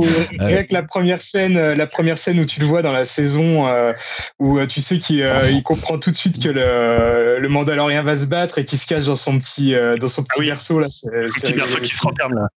Yao? Et... Non, t'en as acheté combien des figurines, Dim? Ah, Zéro, zéro. Ah, vu que, enfin voilà, pour les cadeaux de Noël, euh, j'ai quand même fait des petits tours dans les magasins de jouets et j'ai vu que ça coûtait à peu près 70 boules ah, la petite de gros Faut bien rentabiliser. Hein. je me suis vite calmé, tu vois. On comprend pourquoi il euh, dans la série, lui. Hein. Moi, si je devais juste dire mon perso de l'année, euh, encore un peu à la proviste, euh, bah moi je choisirais justement euh, le partenaire de Grogu, hein, c'est-à-dire le Mandalorien Din Djarin. surtout pour, le, on va dire, la, la performance de l'acteur qui joue à 99% du temps sous un masque et qui arrive quand même, on va dire, à, à faire ressentir des émotions et bah voilà, je trouve qu'il est quand même assez fort et tout. C'est, ça va pas être simple pour un acteur de jouer sous un masque et de quand même réussir à faire ressentir des choses. Et euh, non, je trouve que Pedro Pascal là-dessus il assure bien, même si je pense que c'est pas toujours lui qui est derrière le masque pendant la saison, mais. Mais ah, c'est sa voix qui fait la, sa voix fait la différence. Ouais. Ah, je sais pas, euh, je pense qu'il est, je pense qu'il est derrière le masque tout le temps, moi perso. j'ai pas vu la série, mais je, je, trouverais ça ah. étonnant qu'ils aient mis, alors à part pour les cascades, mais je trouverais ça étonnant qu'ils aient mis. Euh, pour la saison 2, je sais pas, mais la première saison, euh, je crois que l'épisode 4, il a même pas mis le, ah les pieds sur le plateau. C'est un autre gars, c'est un cascadeur et il a juste fait la, le doublage voix. Ok, bon, alors on le prend comme on veut, mais je trouve ça étonnant. assez parlons, assez parlé, désolé, hein, mais on, on, a beaucoup parlé de Mandalorian ce soir, j'ai l'impression. Passons aux, aux, autres personnages de l'année. alors je vois Yao que t'avais mis Elisabeth Arben, qui est peut-être oh, le personnage féminin, voilà, le, mieux écrit. On en a déjà reparlé avec ah avec Jérémy, mais c'est vrai que incroyable actrice et incroyable personnage féminin. Encore une fois, ça, on en avait déjà insisté à l'époque en disant ce qui est bien, ah, c'est qu'ils nous mettent pas, euh, ils nous disent pas, regardez, c'est une femme forte. En fait, on, on le comprend tout seul. Hein. Il n'y a pas besoin de nous le mettre sous le nez. Euh, exceptionnel. C'est vraiment très bien écrit. J'espère qu'elle remportera un, prix pour, pour sa prestation. Ouais, Julien. Je dis que c'est bien qu'elle ait, qu'elle ait cette notoriété, parce que c'est très bien pour le prochain film de Edgar Wright, puisqu'elle joue dedans, donc euh, ça va lui faire une promotion. On va pouvoir dire le film avec. Euh, Edgar Wright, il n'y a peut-être pas besoin de ça, mais peut-être au niveau du grand public, euh, le film avec l'actrice de Queen's Gambit. Ouais, puis ce qui est bien, c'est qu'elle elle avait quand même plutôt bien choisi aussi souvent ses rôles dans le passé, et ça peut remettre un petit focus sur ses anciens rôles. Hein. Je pense à The Witch notamment, où elle était, elle était le rôle principal dans The Witch, qui était le film du, du mec qui a fait. comment ça s'appelle là le, ah, le, le, truc sur le phare là, voilà, j'ai oublié, The Lighthouse, merci. Euh, et, voilà, donc euh, Dim et Yao ont levé la main en même temps. Dim, vas-y. Pour dire les nouveaux mutants, hein, c'est ça Ouais, c'est ça, je crois qu'elle a, joué dans les nouveaux mutants. Ouais, justement, je voulais dire qu'elle a bien choisi son timing pour euh, faire la série parce que juste avant, ouais, elle avait sorti les nouveaux mutants qui était un énorme four, qui était pas non plus si mauvais, mais elle avait un rôle un peu caricatural, on va dire. Et euh, c'est pas non, on va dire le point culminant de sa carrière. Et aussi juste pour dire, hein, pour le rappeler, il me semble que je l'avais déjà dit, mais que ça va être la prochaine Furiosa dans le, le spin-off de Mad Max. Oh donc euh, je pense que ça va être un gros boost euh, pour sa carrière. Oh là là. Elle va définitivement être euh, extrêmement énorme comme actrice, hein, parce que déjà sa prestation était incroyable. Yao? Non, ce que j'allais dire, il a dit, Dim, qu'elle allait être euh, la prochaine Furiosa, quoi. Donc, euh, ouais, ouais. Donc, moi, je, l'avais découvert dans, dans Split et j'ai trouvé, j'avais trouvé un peu inexistante, mais là, avec euh, la série, ah non, quoi. Je suis pas d'accord. Là, je m'offusque. Ah. Dans Split, déjà, je trouvais que son ah, regard et son physique particulier était plus que bien utilisé par Shyamalan, puisqu'on savait même pas, si elle allait avoir un rôle positif jusqu'au bout dans, dans Split. Hein. On, se demandait si elle allait pas. il y avait ce côté un peu personnage étrange, on va dire déjà dans Split, basé sur son oui, physique. mais là, elle a une telle palette dans la série qu'elle m'a bluffé quoi. C'est sûr. Euh, c'est sûr. Dernier personnage dont il faut parler. Il faut en parler. Il faut que le podcast tourne autour de ça maintenant. Je crois qu'il faut qu'on arrête de tourner autour du pot et qu'on en, qu'on en dise enfin le, plus bon, le, tout ce qu'on en pense de bien. Euh, Jérémy, le personnage de l'année, voire de la décennie. Ouais, ce qui est, en plus c'est de la triche parce que en même temps c'est la, nouvelle saison c'est 2021 donc on peut parler bien sûr de Johnny Lawrence euh, dans Cobra Kai euh, enfin c'est très très fort je trouve parce que la série on en reparlera hein, mais il y a on, en a parlé un petit peu avec Yao je pense qu'on est assez d'accord là-dessus il y a il y a, il y a des il y a des choses qui sont bien il y a des choses un petit peu moins bien mais mais dès qu'il arrive lui en fait il, remet tout le monde d'accord et on dit bien sûr d'accord c'est dingue que ce gars, on ne l'est pas. Enfin, il, crève, mais enfin vraiment, il crève littéralement l'écran. C'est-à-dire que quand il est là, euh, on sait que ça va être une scène qui va être top. On sait qu'on va rire, ou on sait qu'on va pleurer. Enfin, pour pour une série qui reste quand même, faut rappeler quand même le contexte. Hein, c'est quand même la suite. Euh, c'est la suite de Karate Kid quand même. un, deux, trois d'ailleurs. Hein, euh, voilà. Donc c'est pas c'est pas non plus. Hein, c'est pas c'est pas voilà. C'est pas un grand film. C'est un film culte. Pourquoi? Parce que quand on était gamin, particulièrement nous, notre génération, on avait adoré voir ça parce que parce qu'effectivement c'était comme je l'ai déjà dit hein, le, le, coup de pied de la cigogne le, fait qu'un petit gamin qu'un petit gamin euh, se, se défende face face à une bande de une, une bande de, de, jeunes qui, qui l'agressent enfin voilà il y a, y a tout ça qui fait que c'était et, et là mais de, de transformer ce personnage qui était quand même le, le méchant hein, parce que c'est ça le méchant dans la première dans le premier épisode et d'ailleurs quand vous regardez parce que j'ai revu Karate Kid, ah, mais on regarde le film d'une autre manière, c'est-à-dire ah, qu'on regarde et qu'on dit, t'as le pauvre Johnny quand même. Alors que, et là maintenant, je dis, mais vas-y à la fin. je dis, mais démonte-lui à, l'autre, on s'en fout. Et, c'est ça qui est fort, je trouve, c'est que on voit le film et, d'une autre manière, d'une autre manière. Et, voilà, donc je pense qu'on en parlera parce que là, moi j'ai terminé la, saison 3, euh, euh, bah c'était vite vu, hein, on en pas a parlé. donc, pas, de, pas, plus que ça pour l'instant, on n'en parle pas.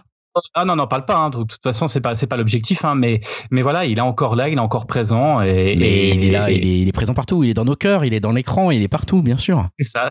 Quel acteur Quel mais vraiment, ouais, ouais, c'est incroyable. Et ce qui est marrant, c'est que même euh, tu vois, même quand il fait des scènes un peu beauf, parce que la série, elle a ce côté beauf aussi. On l'aime aussi parce qu'elle est un peu beauf, parce qu'elle est un peu ridicule, parce qu'il y a des scènes un peu de merde. On l'aime aussi pour ça. Et ce qui est marrant, c'est que même dans ces scènes où il fait le beauf, où il est, où il fait le truc nul, où il fait sa, son gros son gros naze on sait qu'il est conscient qu'il le fait et qu'il le fait bien. Et il y a un truc tellement au-delà du game qui est très drôle, quoi. Enfin, je sais pas comment, comment il arrive à, faire ce petit feeling un peu de, de, de côté d'autodérision, mais sans vraiment le faire, quoi. C'est très fort. Yao, tu, dis, tu voulais en rajouter un peu? Du coup, euh, par rapport à cet acteur, est-ce que vous pensez vraiment que ça va relancer sa carrière ou il va quand même rester enfermé dans ce rôle? Parce À mon avis, c'est le top de sa carrière. Là. à mon avis, c'est le max de sa carrière. Est-ce qu'il va vouloir quand même avoir des envies, genre, euh, je sais pas, on en a vu des acteurs qui sont revenus, euh, tu sais, grâce à des petits rôles comme ça, genre, c'est pas, pas, c'est pas comparable, mais genre un Travolta, tu vois, il était vraiment, il était bien descendu, il était remonté, tu vois, mais Bon, c'est pas le même euh, type d'acteur, mais je posais la question est-ce qu'il allait euh, rebondir, je sais pas, faire des films Le truc, c'est qu'il est jamais monté aussi haut, en fait. Euh, tu vois, ça reste un petit film pour enfants, quoi, son, son, sa référence d'avant. Et maintenant, en fait, il est plus haut qu'il a jamais été concrètement avant. Donc, je sais pas s'il peut vraiment exploser, surtout que ça reste encore, voilà, justement, un rôle un peu euh, qui joue un petit peu sur son mm. personnage ridicule, on va dire, euh, de l'époque. Et, et, je sais pas s'il peut vraiment aller beaucoup plus loin que ça. Moi, j'aimerais bien. Je pense qu'en vrai, l'acteur, il a les épaules pour. Hein, c'est un très bon acteur, mais je suis pas sûr que je suis pas sûr que ça ira beaucoup beaucoup plus loin euh, que ça. Après, moi, j'aimerais bien vraiment, ouais, en fait, le voir dans d'autres registres ou dans un truc un peu dramatique ou autre chose, parce que je trouve que vraiment, ouais, l'acteur s'est révélé. voilà, même si on, on parle moins de Ralph machin là, c'est voilà, il a, il a peut-être moins, moins bien vieilli, on va dire. Mais, euh, mais voilà, oui, Jérémy, tu, tu voulais rajouter quelque chose? Non, mais justement, dans la série, euh, il joue plusieurs, euh, plusieurs, euh, plusieurs personnes. Je veux dire, il est parfois drôle, il est parfois touchant, il est parfois. Enfin, et c'est ça qui, c'est ça qui est intéressant d'ailleurs, hein, c'est qu'il n'est pas que drôle, il n'est pas que beauf, il est touchant, il est. Et, moi, je pense vraiment que ça pourrait être euh, un acteur qu'on pourrait trouver dans des films, dans, tout type de films, et qui, fonctionnerait. Alors peut-être, peut-être, peut-être plus dans, dans des séries, peut-être. En tout cas, j'espère qu'on le verra aussi, parce que ça fait plaisir, quoi, de, de voir des gens comme ça, et on se dit quel gâchis aussi pour lui parce que je sais pas ce qu'il a fait du tout. J'ai pas trop suivi euh, ce qu'il avait fait avant, mais on se dit euh, c'est dingue de qu'un gars comme ça, voilà, euh, qu'est-ce qui s'est passé pendant tout ce temps et le hasard qui a fait qu'il revient. Enfin, c'est quand même assez, c'est assez étonnant et c'est assez marrant. Je trouve c'est pour ça que c'est pour ça que je trouve ça drôle et que je voulais le mettre un petit peu en valeur parce que c'est, j'imagine lui doit être un peu comme nous de se dire mince mais qu'est-ce qui se passe quoi parce que je refais une série pour euh, pour YouTube et je me retrouve euh, une espèce de star euh, comme ça. Enfin c'est c'est génial je trouve c'est génial. Prends ça dans ton cul gros goût c'est Johnny Lawrence. Hein. Voilà, t'as beau être mignon, tu vas retourner dans ton dojo et te calmer tout de suite. Parce que ici, on ah, déconne pas, c'est Cobra Kai. Hein. Comment t'as dit quoi, Dim?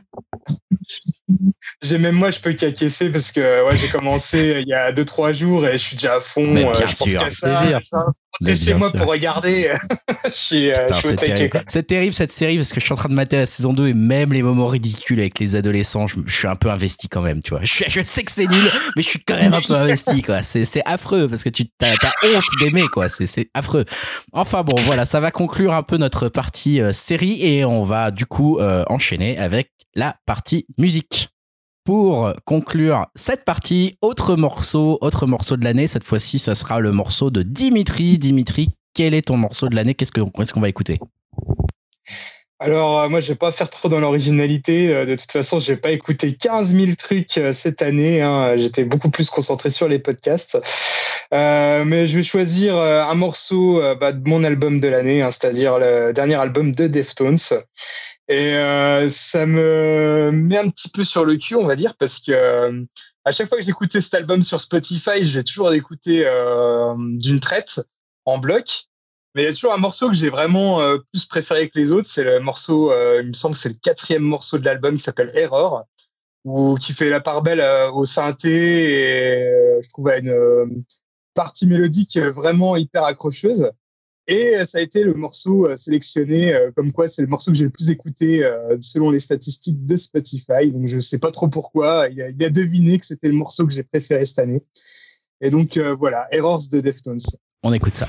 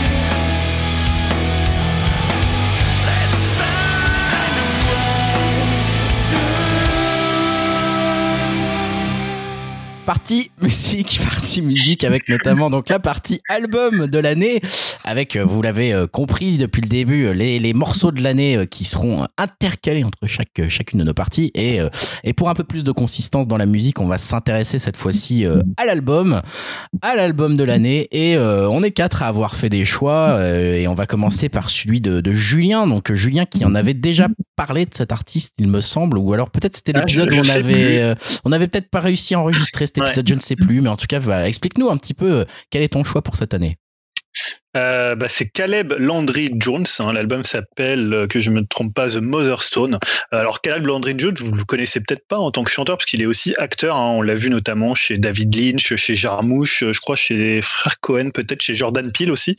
Euh, et donc c'est toujours un peu euh, quand as un album d'un, d'un, quand as un, un, acteur qui devient chanteur, c'est, toujours un peu inquiétant. Euh, voilà, surtout en France, on sait que c'est souvent un peu compliqué d'avoir plusieurs talents. On n'aime pas trop ça en France. Bon, aux États-Unis, ça se fait un peu plus euh, un peu plus souvent. Euh, en fait, ce que j'aime bien dans cet euh, album, c'est que c'est vraiment un album. Alors pas dans le sens concept album, mais c'est dans le sens où tu peux pas vraiment extraire un seul morceau. C'est des morceaux qui s'enchaînent les uns aux autres sans vraiment temps mort, avec des boucles parfois musicales qui vont être repris d'un morceau à l'autre. C'est vraiment une, sorte d'odyssée assez personnelle, assez intime. Ça ressemble un peu au Bowie des années 70, un petit peu à hum, aussi comment presque un peu à Pink Floyd. Alors je suis pas un grand fan du Floyd il y a quand même des, influences euh, dans l'album de Caleb Landry Jones. Euh, un petit peu aussi évidemment à Sgt. Pepper et à Abbey des Beatles. Voilà c'est on est quand même dans des trucs assez connus mais je trouve qu'il arrive à articuler ça à faire qu'il y a à peu près je sais pas euh, 30 morceaux dans dans chaque dans chaque morceau c'est très foisonnant. Faut un petit peu le digérer avant de, de, de, pouvoir vraiment l'apprécier. C'est un album qui fait un peu plus d'une heure. Et je trouve que c'est dans une, maintenant dans une industrie musicale qui devient euh, bah, très euh, industrie du, du single, d'avoir un album complet un peu. Et d'ailleurs, mon deuxième choix, c'était l'album de Luke Jenner, de, le, le, chanteur de, de The Rapture, qui a aussi fait un album euh, voilà, qui, est, qui est vraiment un bloc que tu écoutes, que écoutes d'une traite. Euh, bah voilà, j'ai trouvé que c'était un album vraiment qui m'a vraiment surpris. Et surtout, c'est un album qui a grandi au fil des mois. Il est sorti en mai. Et euh, à chaque fois que je l'écoutais, je me disais, ah, c'est vraiment pas mal. Au début, j'étais un peu là, bon, un peu surpris. Je, je sais pas trop, tu n'arrives pas à l'envisager euh, dans tout ce qu'il peut avoir comme euh, comme dimension euh, comme dimension d'album. Et une fois que tu es familiarisé avec toutes les couches c'est un album qui devient assez vite euh, assez vite indispensable. Euh, donc voilà et, bon évidemment l'année musicale c'était je trouve que c'était plutôt une bonne année parce que bah, à part les concerts la musique a pas trop trop souffert du du, du Covid. Alors il y a quand même des, des artistes qui avaient repoussé des des albums parce que souvent ils enchaînent des tournées donc ils espéraient pouvoir encore tourner. Mais moi un, donc le fait notable c'est ça c'est que je trouvais que les, mes deux artistes de l'année c'était deux artistes qui avaient sorti des vrais albums comme on, pouvait en, entendre le terme il y, a, quelques années avant que euh, on passe dans le, presque le tout streaming. Et surtout, il y a, je trouve que cette année, ça me fait un peu mal de dire parce que je suis plus euh, rock américain, mais le rock anglais pour moi a placé euh, trois premiers albums assez dingues avec le premier album de Tinia, le premier album de de comment de Working Men Club et le premier album de The, de Jack qui est sorti aussi cette année. Donc voilà, les Anglais, je trouve cette année ils ont été vraiment en force, beaucoup plus que les Américains et il y a vraiment une scène à la fois en Grande-Bretagne et à la fois même en Écosse, en Irlande, il y a vraiment une super scène et je pense en ce moment dans le dans le rock qui est vraiment une musique qui a un, je pense un, un regain un regain auprès des, musiciens. Il y vraiment des super groupes euh, en Grande-Bretagne. Bah écoute, merci pour cette, euh, cette critique, Alors, finalement presque hein, de l'album, de ce commentaire assez long sur ton album de, de l'année, dont on comprend qu'il faut en fait l'écouter d'une traite. Hein, si, si vous avez bien euh, suivi ce que Julien nous a dit, c'est dispo bien sûr sur Spotify, comme je pense à peu près oui tout, tout ce qu'on va tout ce qu'on va voir ce soir. Euh, Dim, de ton côté, c'est un album dont on avait déjà parlé dans un podcast. Cet album que tu as choisi pour ton album de l'année. Ouais, bah pour moi, le choix, il a été assez simple, hein, parce que bon, plus le temps passe et euh, moi je prends le temps pour écouter de la musique. Alors j'en oublie peut-être, mais il me semble que j'ai écouté que quatre albums cette année. Donc euh, il y a Body Count avec l'album Carnivore, Bring Me the Horizon avec Posthuman Survival Horror, et Killer Be Killed avec euh, Wedding Tongue Hero. Et j'ai quand même choisi en numéro un euh, bah, Deftones avec Holmes parce que bon, tout simplement, il fait partie de mes groupes préférés. Et là, cet album, il m'a vraiment pas déçu. Je trouve qu'ils reviennent en forme après la semi-déception de leur album précédent, un Gore, où qui était un peu mou du genou. On sentait que voilà, ils l'ont un peu enregistré euh, sous l'obligation. Ils n'étaient pas très motivés, on va dire.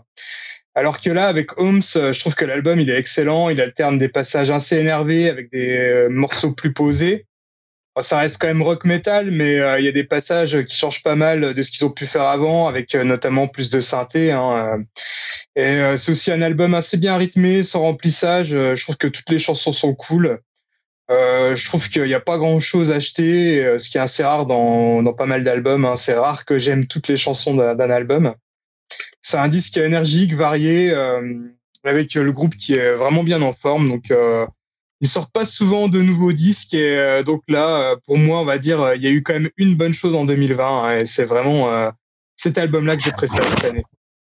Ouais, c'est vrai qu'on en avait c'est vrai qu'on en avait euh, parlé déjà de ce Deftones puisqu'on l'avait choisi dans un de, nos podcasts musicaux euh, et qu'on était euh, quand même assez tous finalement assez amateurs de cet album qui est, qui est quand même un album bien maîtrisé de Deftones et dont on retrouve finalement certains le comparaient un peu à leur White Pony voilà cet amour retrouvé de Deftones du, White Pony de l'époque et, voilà on est on est content de les voir revenir sur le devant de la scène un peu. J'ai l'impression qu'on a un peu plus parlé d'eux cette année de Deftones donc c'est bien pour c'est bien pour eux euh, on est toujours content d'entendre parler de Chino. Euh, donc euh, voilà, de mon côté, j'ai choisi un album. Alors j'ai eu beaucoup de mal à choisir parce que moi, je suis quand même un petit peu pour le coup à l'inverse de Julien dans ce mode full streaming que j'ai adopté complètement. Donc moi, j'écoute les morceaux un peu par playlist, par découverte de playlist conseillées par Spotify. Vous aimerez peut-être ça, vous aimerez peut-être si. Et puis même quand je vais sur la fiche d'un artiste, je mets en lecture aléatoire ces, ces, ces morceaux. ça, j'ai perdu un peu l'intérêt de découvrir la discographie dans le temps d'un artiste et maintenant j'aime bien un peu choisir un morceau comme ça et me faire surprendre ou pas parce que parce qu'il me propose.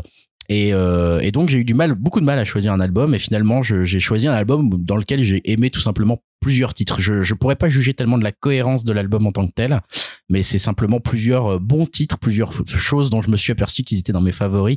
C'est l'album de Tung, donc T-U-N-N-G, euh, l'album Dead Club, euh, voilà, qui est, je crois, le septième album, il me semble, de, de Tung, hein, qui est un groupe de, de folk, qui fait de la musique folk électronique, un petit peu, hein, on pourrait décrire comme ça, donc assez, assez calme, assez cool, mais avec quand même des incidences un peu électro, donc avec un résultat qui peut être un peu surprenant, qui peut, qui peut faire penser Hmm, à pas mal d'artistes, un peu, un peu peut-être à Fortet ou à du Caribou, peut-être parfois en un peu moins énervé, en un peu plus calme, euh, morceaux les plus calmes de Caribou par exemple.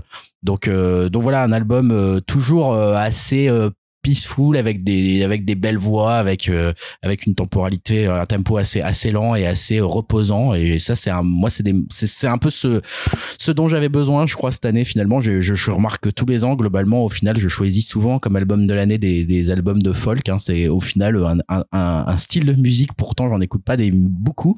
J'écoute plus d'électro mais euh, je, je choisis souvent plutôt des albums de folk et des albums un peu pop, voilà pop calme posé euh, tranquille dans mes albums de l'année. Et finalement Tung euh, voilà ne, ne est un peu dans cette mouvance et, continue un petit peu ce, ce choix euh, à travers les années. Donc voilà album que, que je recommande pour ce pour ce pour cette ce choix dans l'année 2020 de, de mon côté. Donc Tung l'album s'appelle Dead Club. Je sais même pas si je l'ai dit. Donc voilà pour pour mon choix et, euh, et enfin, on finit avec euh, Jérémy. Euh, Jérémy, euh, en choix de l'année pour l'album. Alors, euh, bah, c'est même un petit peu l'album. Parce que je pense que Julien est déjà en train de sourire quand je vais dire le nom, parce qu'ils ont une habitude, une fâcheuse habitude à sortir 3, 6, 4 albums par an. et de, enfin, pour ma part, je trouve de qualité, c'est le groupe, euh, un groupe australien qui s'appelle King Gizzard and the Lizard Wizard, donc un nom un petit peu, un petit peu compliqué.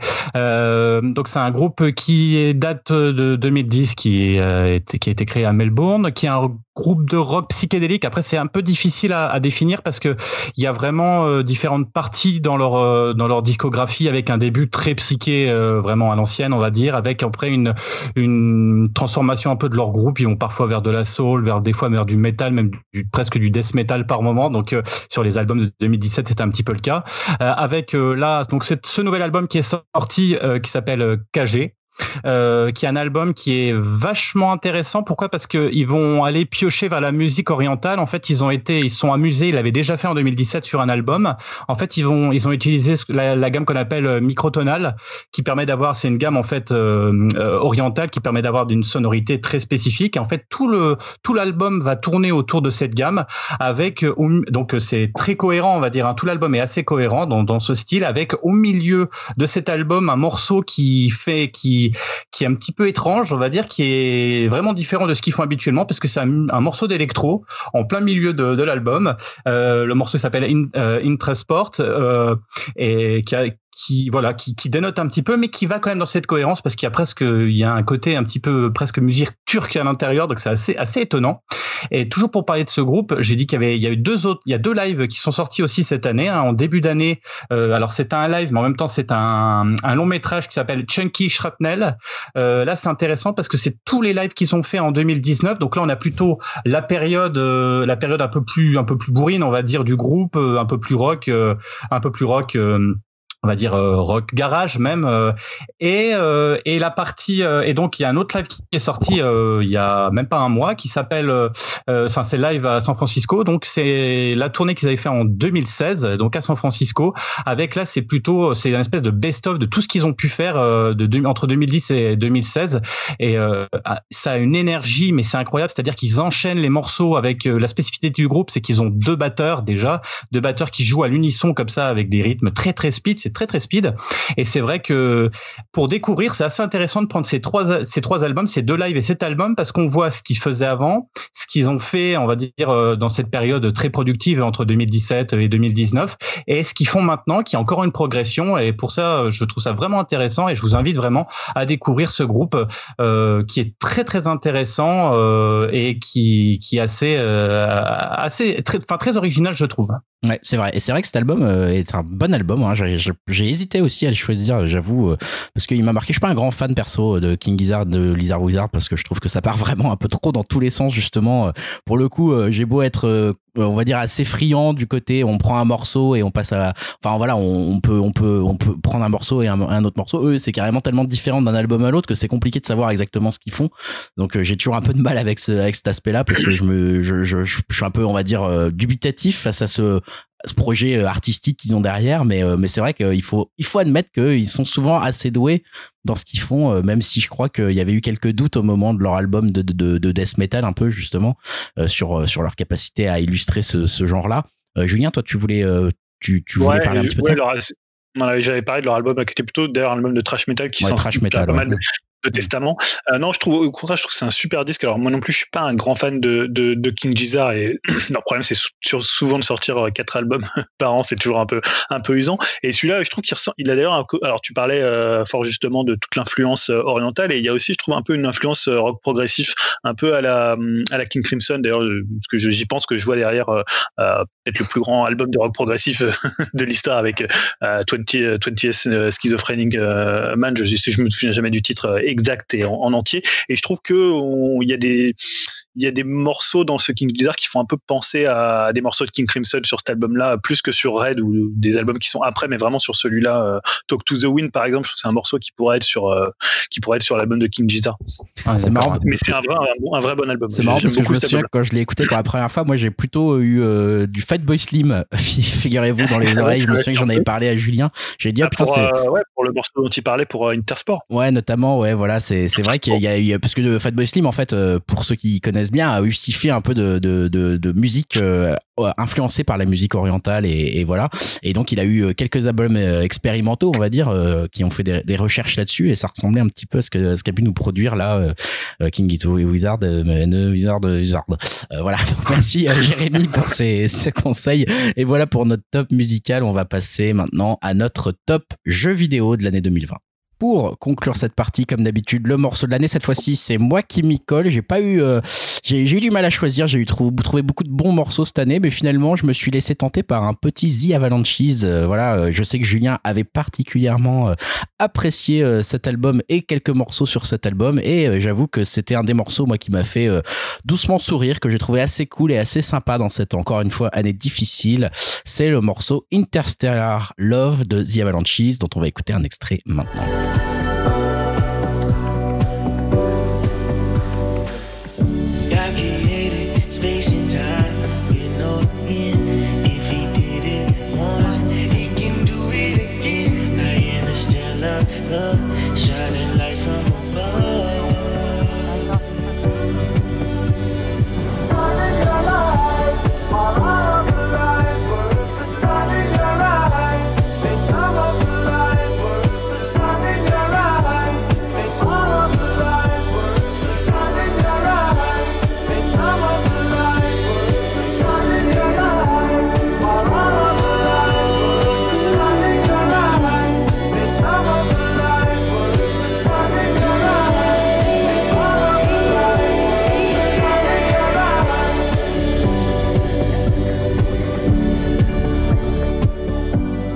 Top jeu vidéo, jeu vidéo de l'année donc.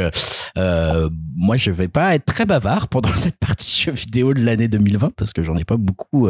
je crois que c'est un peu pareil pour pour Yao. On est peut-être plus penché sur des oh. jeux des années d'avant parfois. mais Animal Crossing. Voilà, ouais, j'ai eu Animal Crossing. Hein, effectivement, on peut commencer par ça. je, je, vais je vais commencer parce que j'ai pas j'ai pas non plus des milliards de trucs à en dire. On en a déjà parlé pas mal cette bah, au moment du confinement, à la fois en mars et un petit peu un petit peu là au début de l'été, on va dire.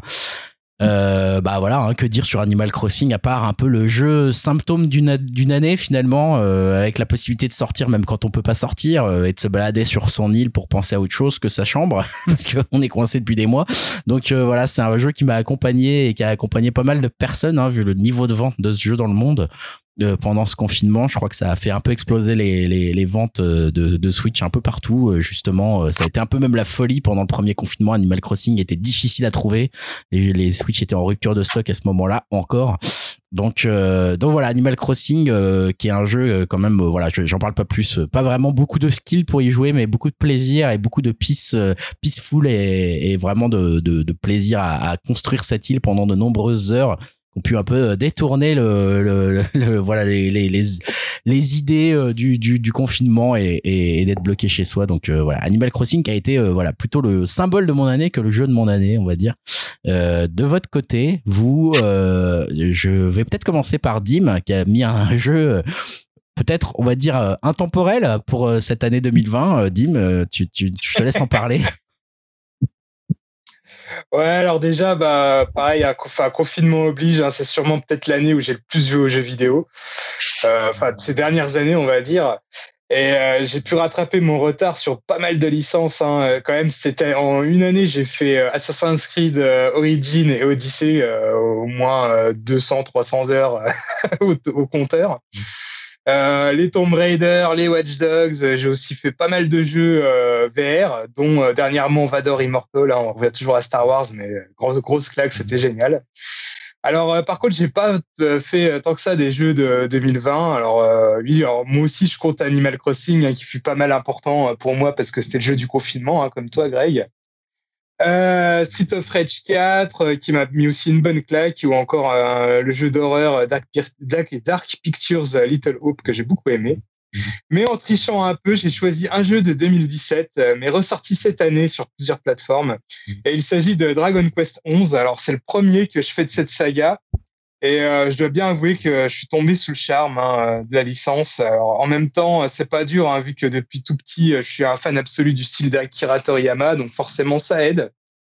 Et je connaissais la licence surtout par le manga Dai ou Fly chez nous, et du coup, bah, je suis content de revoir les bestiaires en jeu vidéo. Je le choisis aussi en numéro un parce que j'ai fait pas mal d'open world à Assassin's Creed cette année, comme je disais. J'ai beau aimer la formule, j'avais envie euh, de changement et vu que je suis pas trop familier de JRPG, j'avais envie de tenter et j'ai pas été déçu. Alors euh, j'aime beaucoup le système de combat au tour par tour avec euh, mais vraiment énormément d'attaques, de magie, de combos différents à découvrir au fur et à mesure du jeu. Et aussi généralement je joue à un jeu vraiment plus pour le fun ou le côté ambiance qui s'en dégage, et pas trop pour l'histoire. Mais là, je dois bien avouer que le scénario du jeu, il m'a vraiment emballé. Euh, ça m'a pas mal obsédé au point de vouloir euh, tout le temps y jouer. quoi. Euh, d'ailleurs, vous pouvez peut-être confirmer si vous m'avez en ami sur la oh Switch. J'étais tout le temps sur Dragon Quest ces derniers temps. Alors oui, ça reste de la fantaisie assez basique avec l'élu qui se bat contre le Seigneur du Mal, mais c'est bien amené et surtout on nous présente toute une galerie de personnages mais ultra attachants, ce qui rend l'aventure addictive. Euh, tous les personnages, ils sont vraiment euh, tous euh, plus cool les uns que les autres. Et surtout, j'avais besoin d'une d'une aventure sans quête FedEx ou inutile. Et là, on peut très bien faire exclusivement la quête principale, car objectivement, c'est bien long. J'ai quasiment rien fait en quête annexe. Et là, je l'ai fini, bah, pareil, juste avant l'enregistrement du podcast. Et j'en suis à peu près à 75 heures de jeu.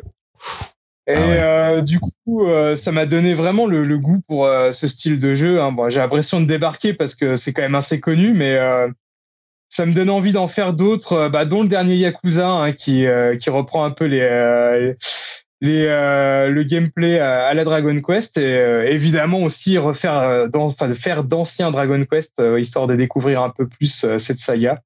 Donc voilà, hein, c'est une belle histoire d'amour qui débute entre moi et Dragon Quest. J'espère que c'est pas prêt de finir parce que franchement, vu comment que j'ai adoré, ça faisait vraiment très très longtemps que j'avais pas autant aimé un jeu vidéo à ce point-là. Ah, ça fait plaisir. écoute, mon salaud, en plus, je t'ai vu tellement y jouer que j'ai vu dans les promotions la dernière fois il y était, je l'ai pris aussi. Donc voilà, on verra si j'arrive à tenir ah, autant bah, de temps que on toi. En parlera. Ouais, on en parlera, mais j'ai un petit doute sur ma capacité à tenir 70 heures sur un jeu, mais j'étais tellement entendu en dire du bien que, que tu m'as tu m'as tu m'as hypé, j'avoue, sur Dragon Quest 11, donc je l'ai acheté aussi sur Switch. Donc voilà pour le jeu de l'année de de Dim. Euh, Yao, j'ai envie de te passer la parole. Alors je sais que t'as pas mis euh, spécialement un jeu euh, en 2020 dans, dans, dans, ton top, mais cela dit, t'as quand même mis pas mal de sélections. Alors je me suis posé un peu la question de savoir c'est est-ce que tes tes jeux que t'as mis dans la sélection étaient pas assez bien pour devenir un top Enfin, qu'est-ce qui fait que t'as pas eu Explique-nous un petit peu. déjà avant de parler là, toi au moins t'assumes Animal Crossing parce que là les deux oiseaux là, Julien et, et Dim, hein, ils sont pignolés sur Animal Crossing durant le confinement et aucun ami dans son top là.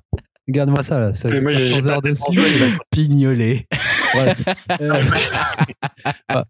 Contrairement à. Hum, en fait, c'est l'inverse aussi, pareil de Julien. Euh, autant les séries, tu vois, c'était un peu l'orgie pour moi 2020. Mais on en avait parlé pour le ciné, c'était un peu la déception. Mais là, les jeux vidéo, c'est plus, plus que ça. Je crois que c'est. Ouais, j'ai pas très beaucoup joué cette année. C'est une des pires. Euh, vous savez, vous avez reçu la lettre de Nintendo avec euh, le nombre d'heures jouées par rapport à, la Switch. Euh, si je regarde, il m'indique que j'ai joué 96 heures cumulées sur, sur cette année, donc c'est pas énorme. Putain. Surtout, quand, surtout me connaissant, vu que je suis quand même assez fanat de jeux vidéo. Donc, ouais, c'est rien quoi dans la sélection, j'ai quatre jeux. Donc, il y a Hades qui fait partie de mes, euh, mentions, vu que c'est avec le forcing de Julien, j'ai dû m'y mettre. C'est une bonne surprise, mais c'était pas non plus un jeu qui m'a qui m'a scotché et vraiment qui m'a dit ah je vais y retourner, je vais y retourner. J'ai joué, c'était sympa, mais là j'y joue pas, ça me manque pas. Il y a Ori, c'est un jeu qui date de 2019, voilà, le premier sur Switch. Il y a Street of Rage 4, moi, de toute façon, je sais qu'on en reparlera tout à l'heure. J'ai bien aimé, mais c'est pas été non plus ma, ma claque. Euh, je l'attendais pourtant, mais je sais pas, j'arrive pas non plus à le surkiffer comme, comme je voudrais. Et il y a River City Girls, ben, tu connais, hein, qui était sorti l'année dernière. Pareil, c'était un bon petit beat sympa, mais euh, qui m'a pas laissé de, de, traces, en fait. Et donc, dans les autres mentions, il y a la PC Engine Mini, qui était aussi un kiff de jeune, euh, vu que j'avais pas eu la console à l'époque, mais pareil, j'y ai pas, euh, j'ai pas joué longtemps, en fait il y avait Sunset Rider, un vieux jeu des années 90 qui est sorti en, en arcade archive sur, sur Switch. J'ai joué, c'était un kiff, mais pareil, ça dure 20 minutes de jeu, quoi, tu vois. Et donc, euh, contrairement à vous, moi, pour le confinement, ça n'a pas du tout été une partie de plaisir euh, pour jouer aux jeux vidéo, c'était l'inverse. Donc, euh, j'avais tout, j'avais pas du tout envie de m'y remettre dedans. Donc, c'était une année pas terrible. Année sans, effectivement, 96 heures, quand tu dis ça, c'est, c'est assez marquant. Hein. Je pense qu'on peut dire que c'est même pas un quart de ce que j'ai passé sur Animal Crossing. Donc, je me dis, waouh, c'est, c'est vraiment pas beaucoup, effectivement. Si, j'avais oublié de mentionner euh, Ghost, euh, Ghost, of Tsushima sur PS4. Je crois que c'est le seul jeu que j'ai joué sur PS4.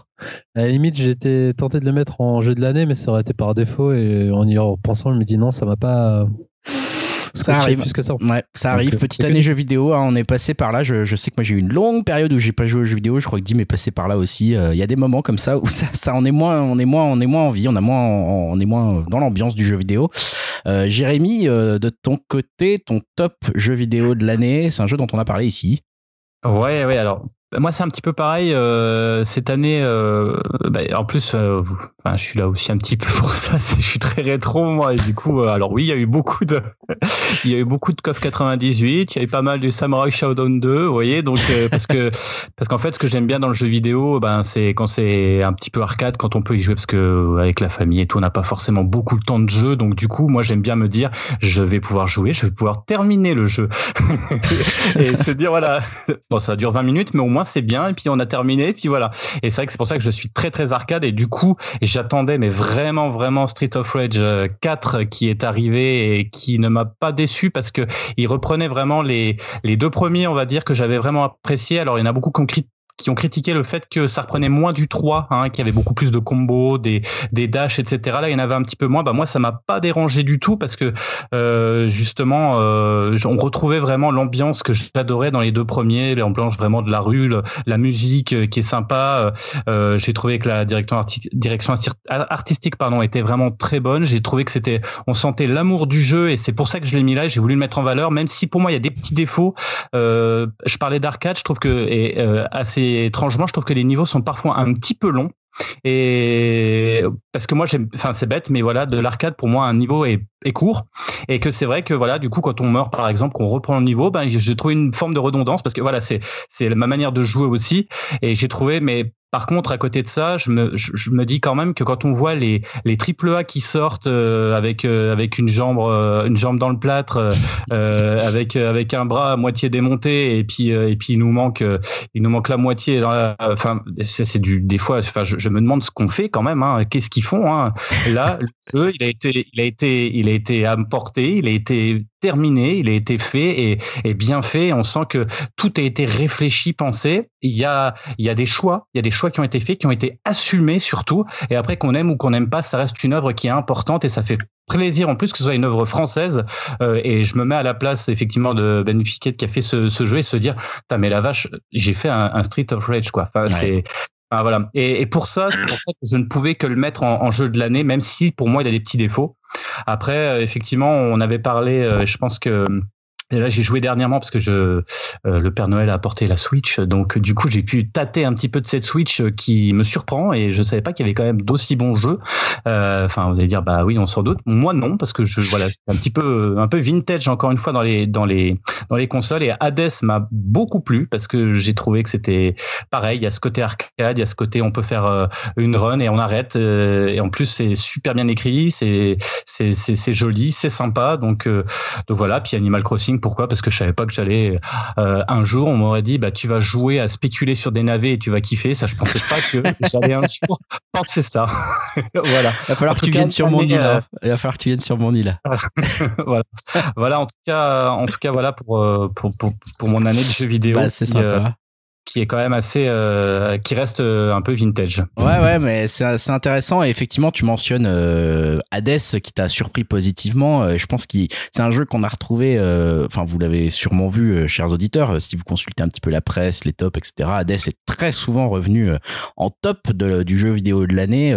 C'est un top que je m'attendais à retrouver ici, euh, notamment euh, pour Julien, Julien qui nous a, comme l'a si bien dit Yao, bassiné avec Hades, mais à un point où, le, le, le, WhatsApp de notre de, de, notre de notre podcast était devenu un WhatsApp Hades, hein, donc euh, voilà, c'était la soulance la plus totale pendant quelques mois à cause de Julien sur Hades. Et, et il l'a même pas mis en top ce blaireau quoi. Putain. Ah, je suis choqué déçu Julien. Je sais même pas quoi dire, tu vois. Je... Bon, voilà, tout ça pour ça. Euh, alors moi j'ai joué à beaucoup de jeux de 2020, j'ai joué à 20 jeux de 2020, j'ai, fait, mon... alors, je ne les ai pas tous finis parce que je suis encore en train de faire Yakuza 7 par exemple, euh, mais non je n'ai pas choisi Hades, pourtant j'y ai passé euh, plus de 100 heures et je trouve que c'est un des meilleurs jeux de cette année et j'ai aucun problème à ce qu'on dise c'est le jeu de l'année et qui récolte tous les, les tous les, les, les, awards actuellement et tous les prix, mais je pense qu'il récolte aussi par, il récolte tous les prix parce que les gens ne veulent pas dire que le meilleur jeu de l'année c'est The Last of Us Part 2 euh, voilà qui est un jeu qui est beaucoup plus clivant qui fait beaucoup plus de débat mais honnêtement on m'aurait dit un jour tu vas mettre euh, dans ton jeu de l'année, ton jeu de l'année, ça sera un jeu Naughty Dog. Je ne l'aurais pas cru puisque j'étais pas vraiment le plus grand fan de Naughty Dog, mais bon, je dois bien me rendre à l'évidence que euh, Last of Us Part 2, c'est le jeu qui m'a le plus marqué de l'année, voire de ces dernières années. Ouais, c'est un jeu. Euh, enfin, tu vois, tu, j'ai réfléchi entre Hades et Last of Us 2, mais Last of, 2, Last of Us 2, bah, je sais pas, j'y j'y pense encore. C'est un jeu qui est encore en moi. C'est un jeu que j'ai encore envie de faire. J'y ai passé pratiquement 90 euh, heures parce que c'est un des rares jeux que j'ai platiné. Je suis pas du tout généralement à platiner, tu vois, sauter quatre fois autour d'un truc pour avoir un trophée, euh, ça me saoule un peu. Mais euh, là, pour le coup, pour le coup, je l'ai fait et c'est un jeu qui est vraiment, je trouve, viscéral. Qui, en fait, je pense, il y a beaucoup de gens pendant le confinement, tu vois, ils avaient besoin de jeux un peu comme Animal Crossing, des jeux un peu feel good, des jeux qui leur changent les idées. Moi, c'est un peu l'inverse. Généralement, quand les situations sont dures, j'ai un peu besoin, enfin, j'ai besoin de jeux qui sont encore plus durs, enfin, d'œuvres qui sont encore plus dures. Et le truc, c'est que Last of Us 2, c'est un jeu qui est à la fois déprimant, euh, très viscéral, qui est euh, qui pourrait finalement être un prolongement de ce qu'on a vécu dans, dans le confinement, dans, une, dans un monde post-pandémique. Alors c'est vraiment poussé à, l'extrême puisqu'il y, a des, il y a des infectés. Mais voilà, je trouve que c'est un jeu qui, un peu euh, comme à l'époque un Metal Gear Solid 2 ou comme Resident Evil 4, réussit. Alors c'est pas que c'est pas vraiment un jeu qui est hyper novateur dans son gameplay, mais c'est un jeu qui va prendre plein de petits gameplay, petits bouts de gameplay et les mettre ensemble et à la fois faire de la survie, faire de l'infiltration, faire du, euh, faire du, du, du TPS et vraiment le faire bien, faire du craft aussi. Euh, Et c'est un jeu aussi où je trouve la technique, elle est vraiment utilisée, euh, utilisée à son meilleur. C'est pas. Alors, on sait Naughty Dog, bah, c'est un peu peut-être le studio le plus impressionnant techniquement, mais je trouve que là, leur force, c'est vraiment de le faire euh, avec l'idée que les animations, que tout ce qui est expression faciale, ça va le faire d'un ça va être en fait euh, utilisé pour que tu ressentes vraiment des choses et que finalement, ils aient moins besoin d'écrire de choses que parfois par un seul regard entre Ellie, entre Dina, ça passera juste par un regard et tu comprendras en fait les personnages. Et euh, je trouve pour ça, c'est un jeu qui est très long, on peut pas. Alors maintenant, je sais pas si on peut le spoiler pour le coup. Bon, maintenant tout le monde sait qu'il y a deux personnages principaux et c'est deux, euh, deux, deux, deux, euh, deux faces d'une d'une même pièce et que ça se répond. C'est un jeu qui fait une quarantaine d'heures euh, et pour le coup, qui. Alors, je comprends parfois les gens ont trouvé ça trop long, que c'est que la construction, elle est un peu, elle est très binaire, mais en même temps, je pense c'est ce qu'il fallait pour arriver à cette conclusion euh, presque mythologique, presque shakespearienne. Hein, c'est pas pour pour c'est pas innocent qu'il y ait beaucoup de scènes qui se passent dans un théâtre. Et je trouve voilà, moi c'est un jeu qui c'est pas que ce soit un jeu émouvant, mais c'est un jeu que tu vas ressentir, qui est, viscéral et des jeux comme ça viscéraux, j'en ai pas connu tant que ça. Et euh, voilà. Parfait. Le plus gros problème avec euh, Last of Us 2, c'est que vous ne pouvez pas y jouer. Écoute, euh, c'est pas, c'est pas grave. Non, non, je, je pense qu'on va arrêter de le spoiler parce que je vois Jérémy qui a enlevé son casque. On sent qu'il a envie de le faire, donc on n'en dira pas ah, bah, beaucoup plus euh, sur sur Last of Us 2. Euh, Yao, tu voulais peut-être réagir sans spoiler du coup encore une fois? Non, non, je, réagissais à ce qu'il a dit. Julien, moi, j'aimerais le faire ce jeu, mais je suis une flippette. Je peux pas. Ah, moi, c'est pareil. Hein, les jeux comme ça, ça fait peur, donc je ne joue pas. Et en plus, si tu dis qu'il dure 80 heures, je ne le ferai encore moins. Donc, donc voilà. Passons. Enfin, j'enchaîne aussi parce que vous avez aussi rajouté une, une rubrique euh, euh, surcoté, sous-côté, euh, où laquelle Julien et Jérémy vous avez vous avez cité quelques titres. bah, je, vous laisse un petit peu enchaîner. Alors surcoté, ça peut faire peut-être réagir Yao, Julien, parce que tu as mis Ghost of Tsushima, dont, dont Yao a parlé. En même temps, Yao, tu disais que c'était pas non plus ton jeu de l'année totalement, donc. ah non, mais c'est un troll, de toute façon, c'est un troll, Julien.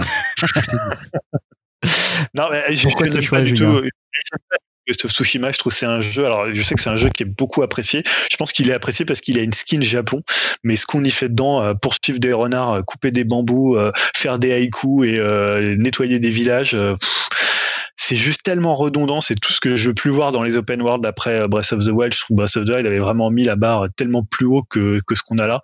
Pourtant, quand ils avaient présenté le jeu, je trouve qu'il y avait des bonnes idées, notamment de se laisser guider par le vent et de penser que tu n'aurais pas une carte qui serait infestée de, de points. Euh, le problème, c'est que voilà, on peut dire ça par exemple de Witcher 3, mais Witcher 3, c'est un jeu vraiment bien mieux écrit. Le système de combat, il est quand même très loin d'un Sekiro. Alors évidemment, c'est pas Sekiro joue dessus, mais bon, voilà, c'est quand même aussi un système de combat à l'époque euh, des, des samouraïs. Et Breath of the Wild laisse, laisse 100 fois plus de liberté pour explorer le monde. Donc pour moi, c'est un jeu, bah, c'est un jeu qui a juste son, son, son cachet artistique pour le, le, sauver. Dans toutes les mécaniques et dans tout ce qu'il propose, je trouve ça euh, vraiment très faible. Donc c'est euh, le jeu surcoté et ma déception de l'année, même si évidemment c'est un jeu Sucker Punch, donc je n'en attendais pas grand chose. Yao? Non, en fait, malgré tout ce que je pense du jeu, j'acquiesce, hein, je pense qu'il a raison, Julien. Et j'avais entendu, je crois que c'était Gotos qui avait dit euh, ouais, Assassin's Creed c'est de la merde, mais tu mets un skin du Japon, tout le monde va dire c'est excellent. Enfin, moi je fais partie de ces gens-là, tu vois. Assassin's Creed, je suis dessus, mais c'est un peu la formule et tu mets du Japon, je vais kiffer. Mais au final, ouais, c'est vrai que c'est assez, euh, euh, comme il a dit, quoi, c'est un petit peu creux et c'est très redondant et t'enlèves la skin et j'y jouerais pas du tout. Hein, mais c'est juste que moi j'ai jamais fait d'épisode avant de cette formule. Donc euh, moi, je me suis laissé entraîner dedans, mais c'est vrai qu'une fois sorti du jeu, là, j'ai plus trop envie d'y revenir parce que c'est c'est toujours la même euh, c'est toujours la même mécanique en fait. C'est chiant quoi au final. Mais j'apprécie parce que c'est le Japon. Quoi. Ouais, c'est ça, c'est beau, c'est beau, c'est le Japon, on aime. Jérémy, tu y as joué aussi? Non, j'ai pas joué, mais en même temps, c'est souvent l'univers qui crée, qui fait aussi l'open world. C'est-à-dire, enfin, un open world, souvent, il y a, une tendance quand même, forcément, à un moment, puisque c'est immense, il y a une, tendance des fois à s'ennuyer. Mais combien de temps on a passé sur des sur des open world à rien faire, à se balader, à à, à se promener aussi? Donc, quand c'est dans un univers qui nous plaît, forcément, je pense que je pense qu'on est c'est ça qui va faire qu'on est attiré par le jeu et qu'on y reste quoi.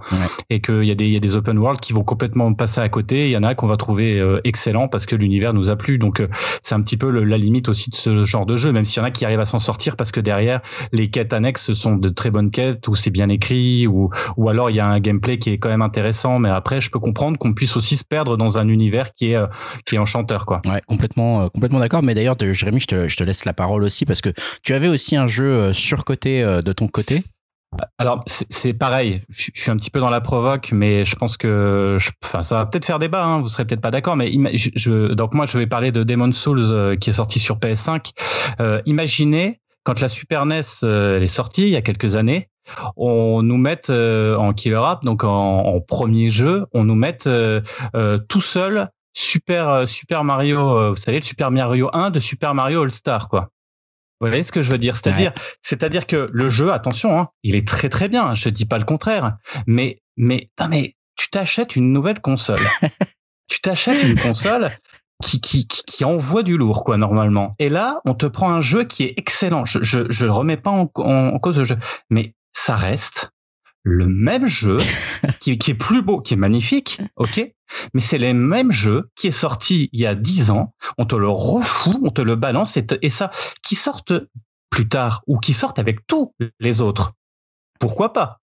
Mais là, qui sortent tout seul et qu'on te vende une console pour un jeu qui est déjà sorti il y a 10 ans, en te changeant des choses heureusement, mais, mais à un moment, mais, mais mais c'est enfin pour moi ça m'a rendu dingo et je me dis mais comment on peut faire ça euh, en 2020 2021 de sortir une console et de prendre un, jeu et de refoutre un vieux jeu? À la, limite il refaisait euh, Demon's Souls 2 Ouais, Demon's Souls 2 avec euh, avec ces graphismes là et tout. Mais mais c'est honteux. Enfin moi j'ai vu ça, je me suis dit mais tu peux pas vendre un jeu qui est déjà sorti avant. Alors voilà, j'exagère un petit peu parce que le jeu j'y pas joué. C'est un sujet qui fait débat. Ouais, c'est un sujet qui fait débat. J'y pas joué et je pense qu'il est effectivement très bien. Mais c'est juste ce principe qui à l'heure actuelle m'embête un petit peu parce que je pense qu'il y avait tellement d'autres choses à faire euh, que ben on se retrouve dans dans un carcan en fait dans quelque chose qui m'embête un petit peu et qui et qui j'espère euh, euh, bah voilà il faut faut sortir des fois un peu les doigts parce que sinon on va on va on va pas se sortir. moi, je vais tourner sur euh, sur les vieilles consoles. On le sait ici. Euh, je vais je vais donner la parole à, Julien juste après. D'abord la donner à Yao parce que Yao, on sait que c'est également ton point de vue. Hein, on l'a on en avait parlé au moment. On t'es sur mute Yao encore. Euh, T'en avais parlé au moment de la de la PS5 et de la sortie et t'avais dit bah ce qui est bien c'est que la PS5 elle sort mais qu'on n'a pas de jeu de, de la PS5 ah, à faire. Dit dès demain. Pour moi c'est enfin Julien il va débattre là-dessus mais pour moi j'acquiesce complètement à ce débat. Hein.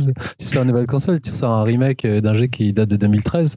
T'imagines euh, Nintendo, ils font ça sur, euh, sur leur, je sais pas, dans console, tout le monde va leur chier dessus et, c'est la PS5, c'est Demon's Souls, ça y est, les, les core gamers sont là, ah, c'est magnifique.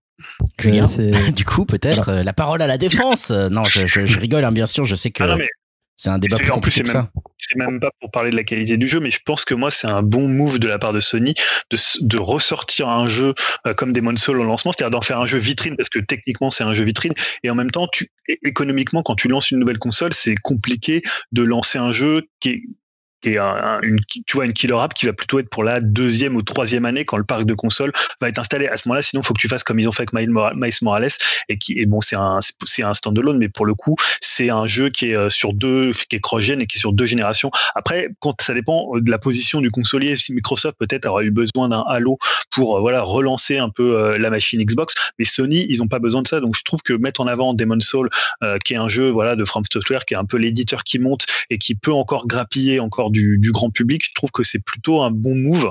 Euh, et, en même temps, c'est quand même un jeu vitrine parce que techniquement, c'est un jeu qui est, impressionnant. Après, c'est vrai qu'il y a le, il y a le, move, comme tu dis, le, côté stratégique, économique du terme, euh, qui est pas bête. Le côté artistique est effectivement questionnable dans le sens, je pense, où Jérémy et Yao l'entendent, dans le sens pas forcément artistique, mais dans le sens euh, point de vue d'un consolier justement Est-ce qu'on est là pour sortir des nouveaux jeux? Est-ce qu'on est là pour tirer notre console vers le haut avec des nouvelles euh, aussi des nouvelles applications, des nouveaux jeux qui vont euh, créer un peu de nouveauté Ou est-ce qu'on est là pour ressortir des jeux qui ont déjà été finalement joués? Euh, Je comprends l'intérêt économique parce que ça te fait une cible qui est déjà là. Tu as déjà beaucoup de moins de communication à faire. Maintenant tout le monde connaît Demon's Souls, donc ça, ça, ça a clairement un intérêt économique et tu vas en plus t'attirer une catégorie de gamers, hardcore gamers, etc. qui est assez vocale sur Internet. Donc donc euh, c'est clairement un, smart move économiquement.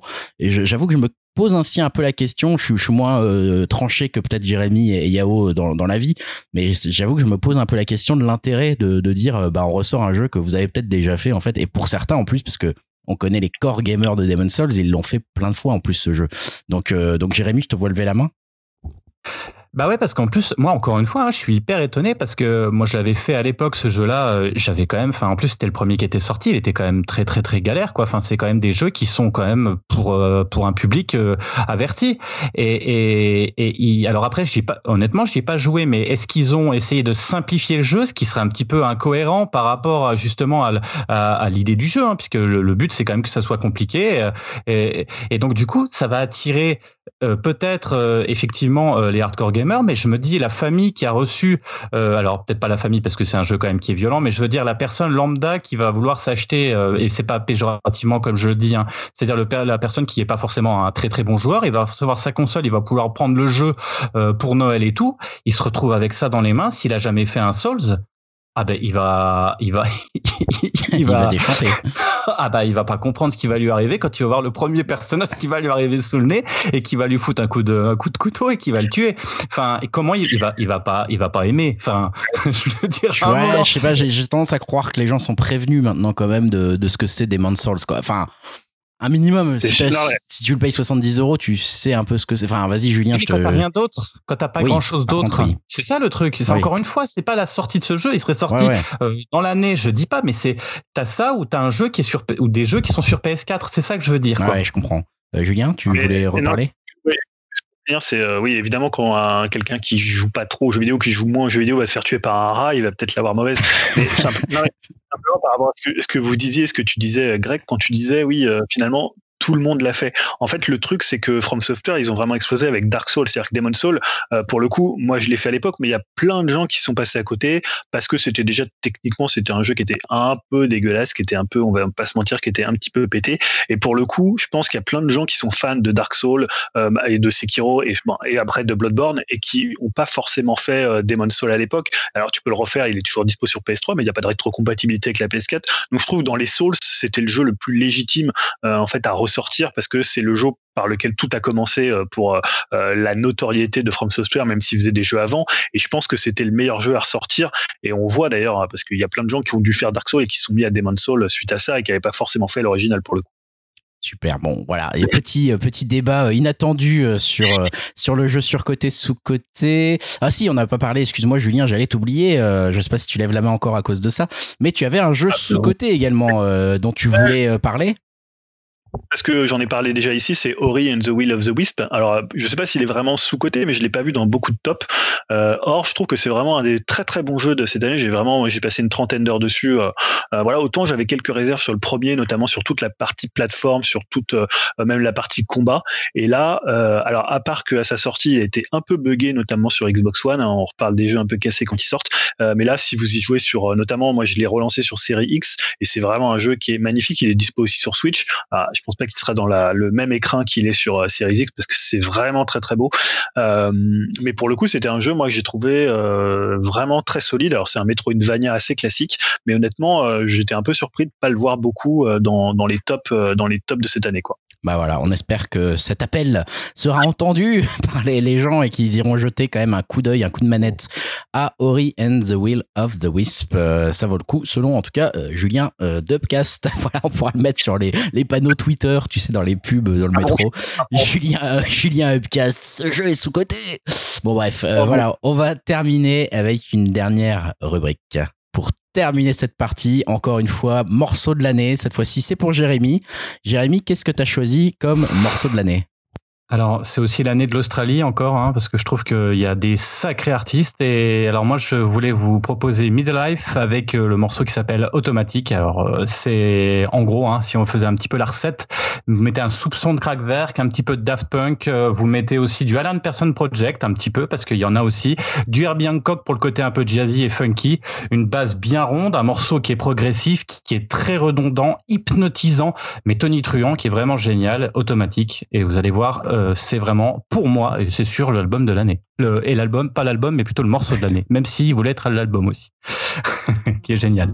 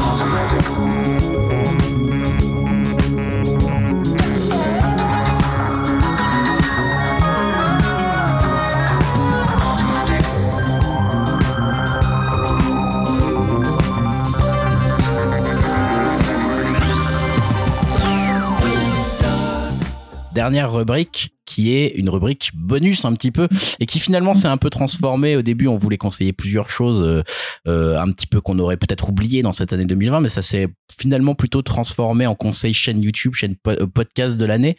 je, pense, hein, il y en a deux qui, qui, qui ont voulu inscrire ici des, des conseiller peut-être des choses dont ils voulaient parler. C'est c'est Dim et Yao. du coup, bah, je vous laisse prendre la parole. Peut-être Dim d'abord qu'on n'a pas entendu trop pour le depuis quelques quelques minutes. Dim, toi, tu voulais parler d'un podcast. Ouais, je voulais parler euh, d'un podcast que j'ai découvert en 2020. C'est euh, Yao, euh, il me semble qu'il en a déjà parlé. c'est le podcast We Love TFTC. Donc, je connaissais déjà la chaîne YouTube de, JB qui s'appelle Tales from the Click, qui revient en, généralement sur le parcours de célébrités souvent liées au cinéma. Et là, pour ce podcast, euh, il est euh, avec euh, deux de ses potes. Alors Guillaume, qui apparaît souvent sur sa chaîne dans l'émission Vidéo Store. Ouais. Et aussi avec Aurélien, qui est journaliste chez Combini.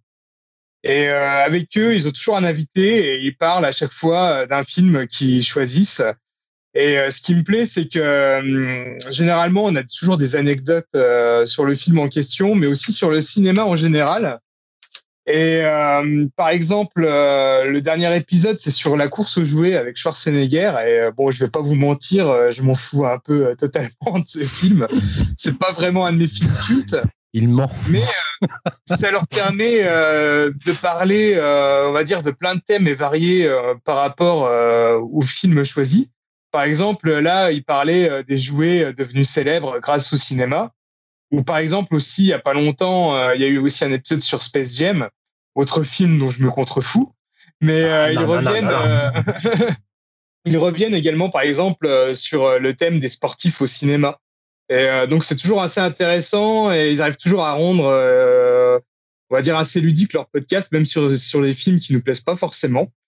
Et euh, comme d'hab avec euh, JB, bah, c'est ultra documenté. Les gars, en plus, euh, bah, ils sont bien marrants, ce qui rend l'émission très agréable à écouter. Hein. Je me fends souvent la gueule en, en écoutant ce podcast-là. Et en même temps, ils ont toujours des trucs super pertinents à dire. Et voilà, le trio est super calé niveau ciné. on va dire le seul petit défaut que je pourrais, je pourrais peut-être avoir à dire, c'est que les invités ah ouais. bien souvent, même euh, s'ils sont, euh, ils sont euh, généralement très sympathiques, ils sont pas forcément très calés dans le dans le domaine. Ils sont peut-être plus souvent là invités parce que ils sont célèbres que pas parce qu'ils ont des connaissances quoi. Mais bon, voilà, c'est vraiment juste pour pinailler parce que c'est vraiment excellent et je suis toujours impatient de les écouter tous les 15 jours. Enfin voilà, quand on aime le ciné, je pense que c'est un podcast qui est assez incontournable et en plus euh, très drôle à écouter. Donc euh, voilà, je vous le conseille fortement. Je, je, suis, je suis ouais, du même avis que, que dit, mais juste pour euh, compléter, en fait, il disait Aurélien, c'est Captain Nemo, anciennement de chez No Fun aussi, euh, qui est très calé sur le rap. Et ouais, comme il disait, ils ont une complicité tous les trois, c'est, excellent. Euh, Guillaume, il balance toujours des vannes et des, des quiz. Enfin, JB fait des quiz et Guillaume, il raconte toujours des anecdotes bien fandards. Donc ça marche très bien. Et comme disait Dim, euh, moi je suis un peu moins fan des invités, on va dire influenceurs ou influenceuses, tu vois. En général, c'est soit des youtubeurs ou qu'on a une bonne fanbase, mais ça varie sur la qualité, on va dire, euh, cinéphile, tu vois. Donc, euh, il y en a, il y en a qui sont invités, qui, qui arrivent à bien se démarquer, mais d'autres, ils parlent pas quasiment pendant tout le numéro, donc c'est pas, c'est pas très intéressant euh, de ce point de vue-là. Mais sinon, ouais, c'est, c'est, super fondard. C'est des films doudou, en fait. En général, c'est, c'est une années 80-90. Et donc, ça s'écoute, je vous le conseille.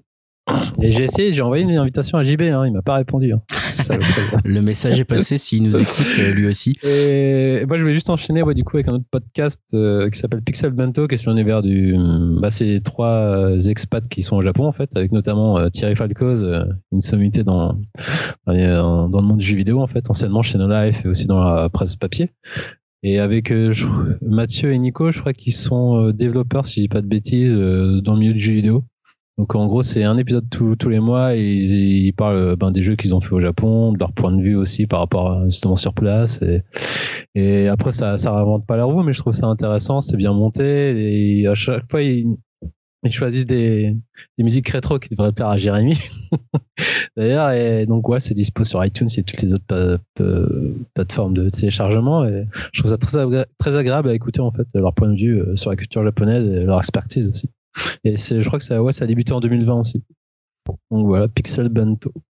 Ah, c'est quand même un gros nom en plus. Euh, ouais, comme tu disais, Thierry Falcoz. Ouais, je savais pas que. Ouais, en plus, justement, il est pas très réseau, donc ça fait du bien d'entendre. Euh, parce qu'il était sur Live, après, il a, fait, il a bossé chez Ubi.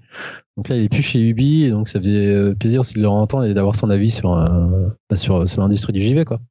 Donc, non, je conseille. Eh ben, merci, merci pour ces conseils et, ces top podcasts. Ouais. Une mention spéciale avec un ah. bon moment aussi.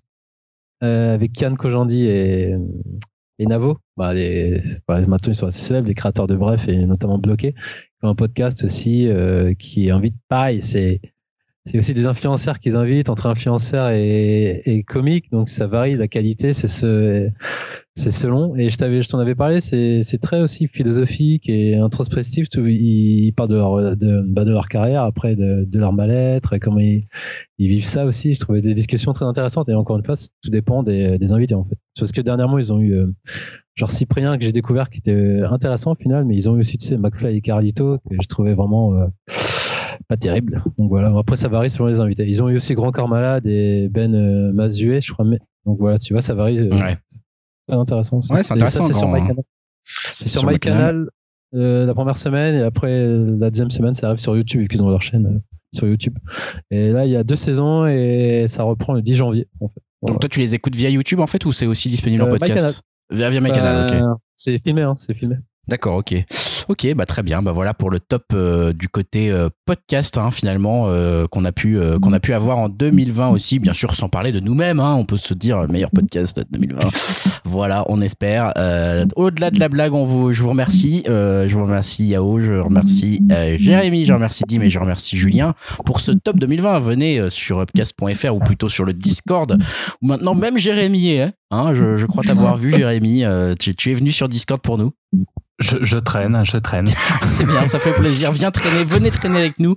Venez nous dire vos, vos tops 2020, euh, même si on sait déjà, euh, pour certains d'entre vous euh, qui nous ont déjà un peu dit hein, ce qu'ils avaient aimé en 2020, venez, venez nous, nous repartager vos passions 2020 sur, sur notre Discord.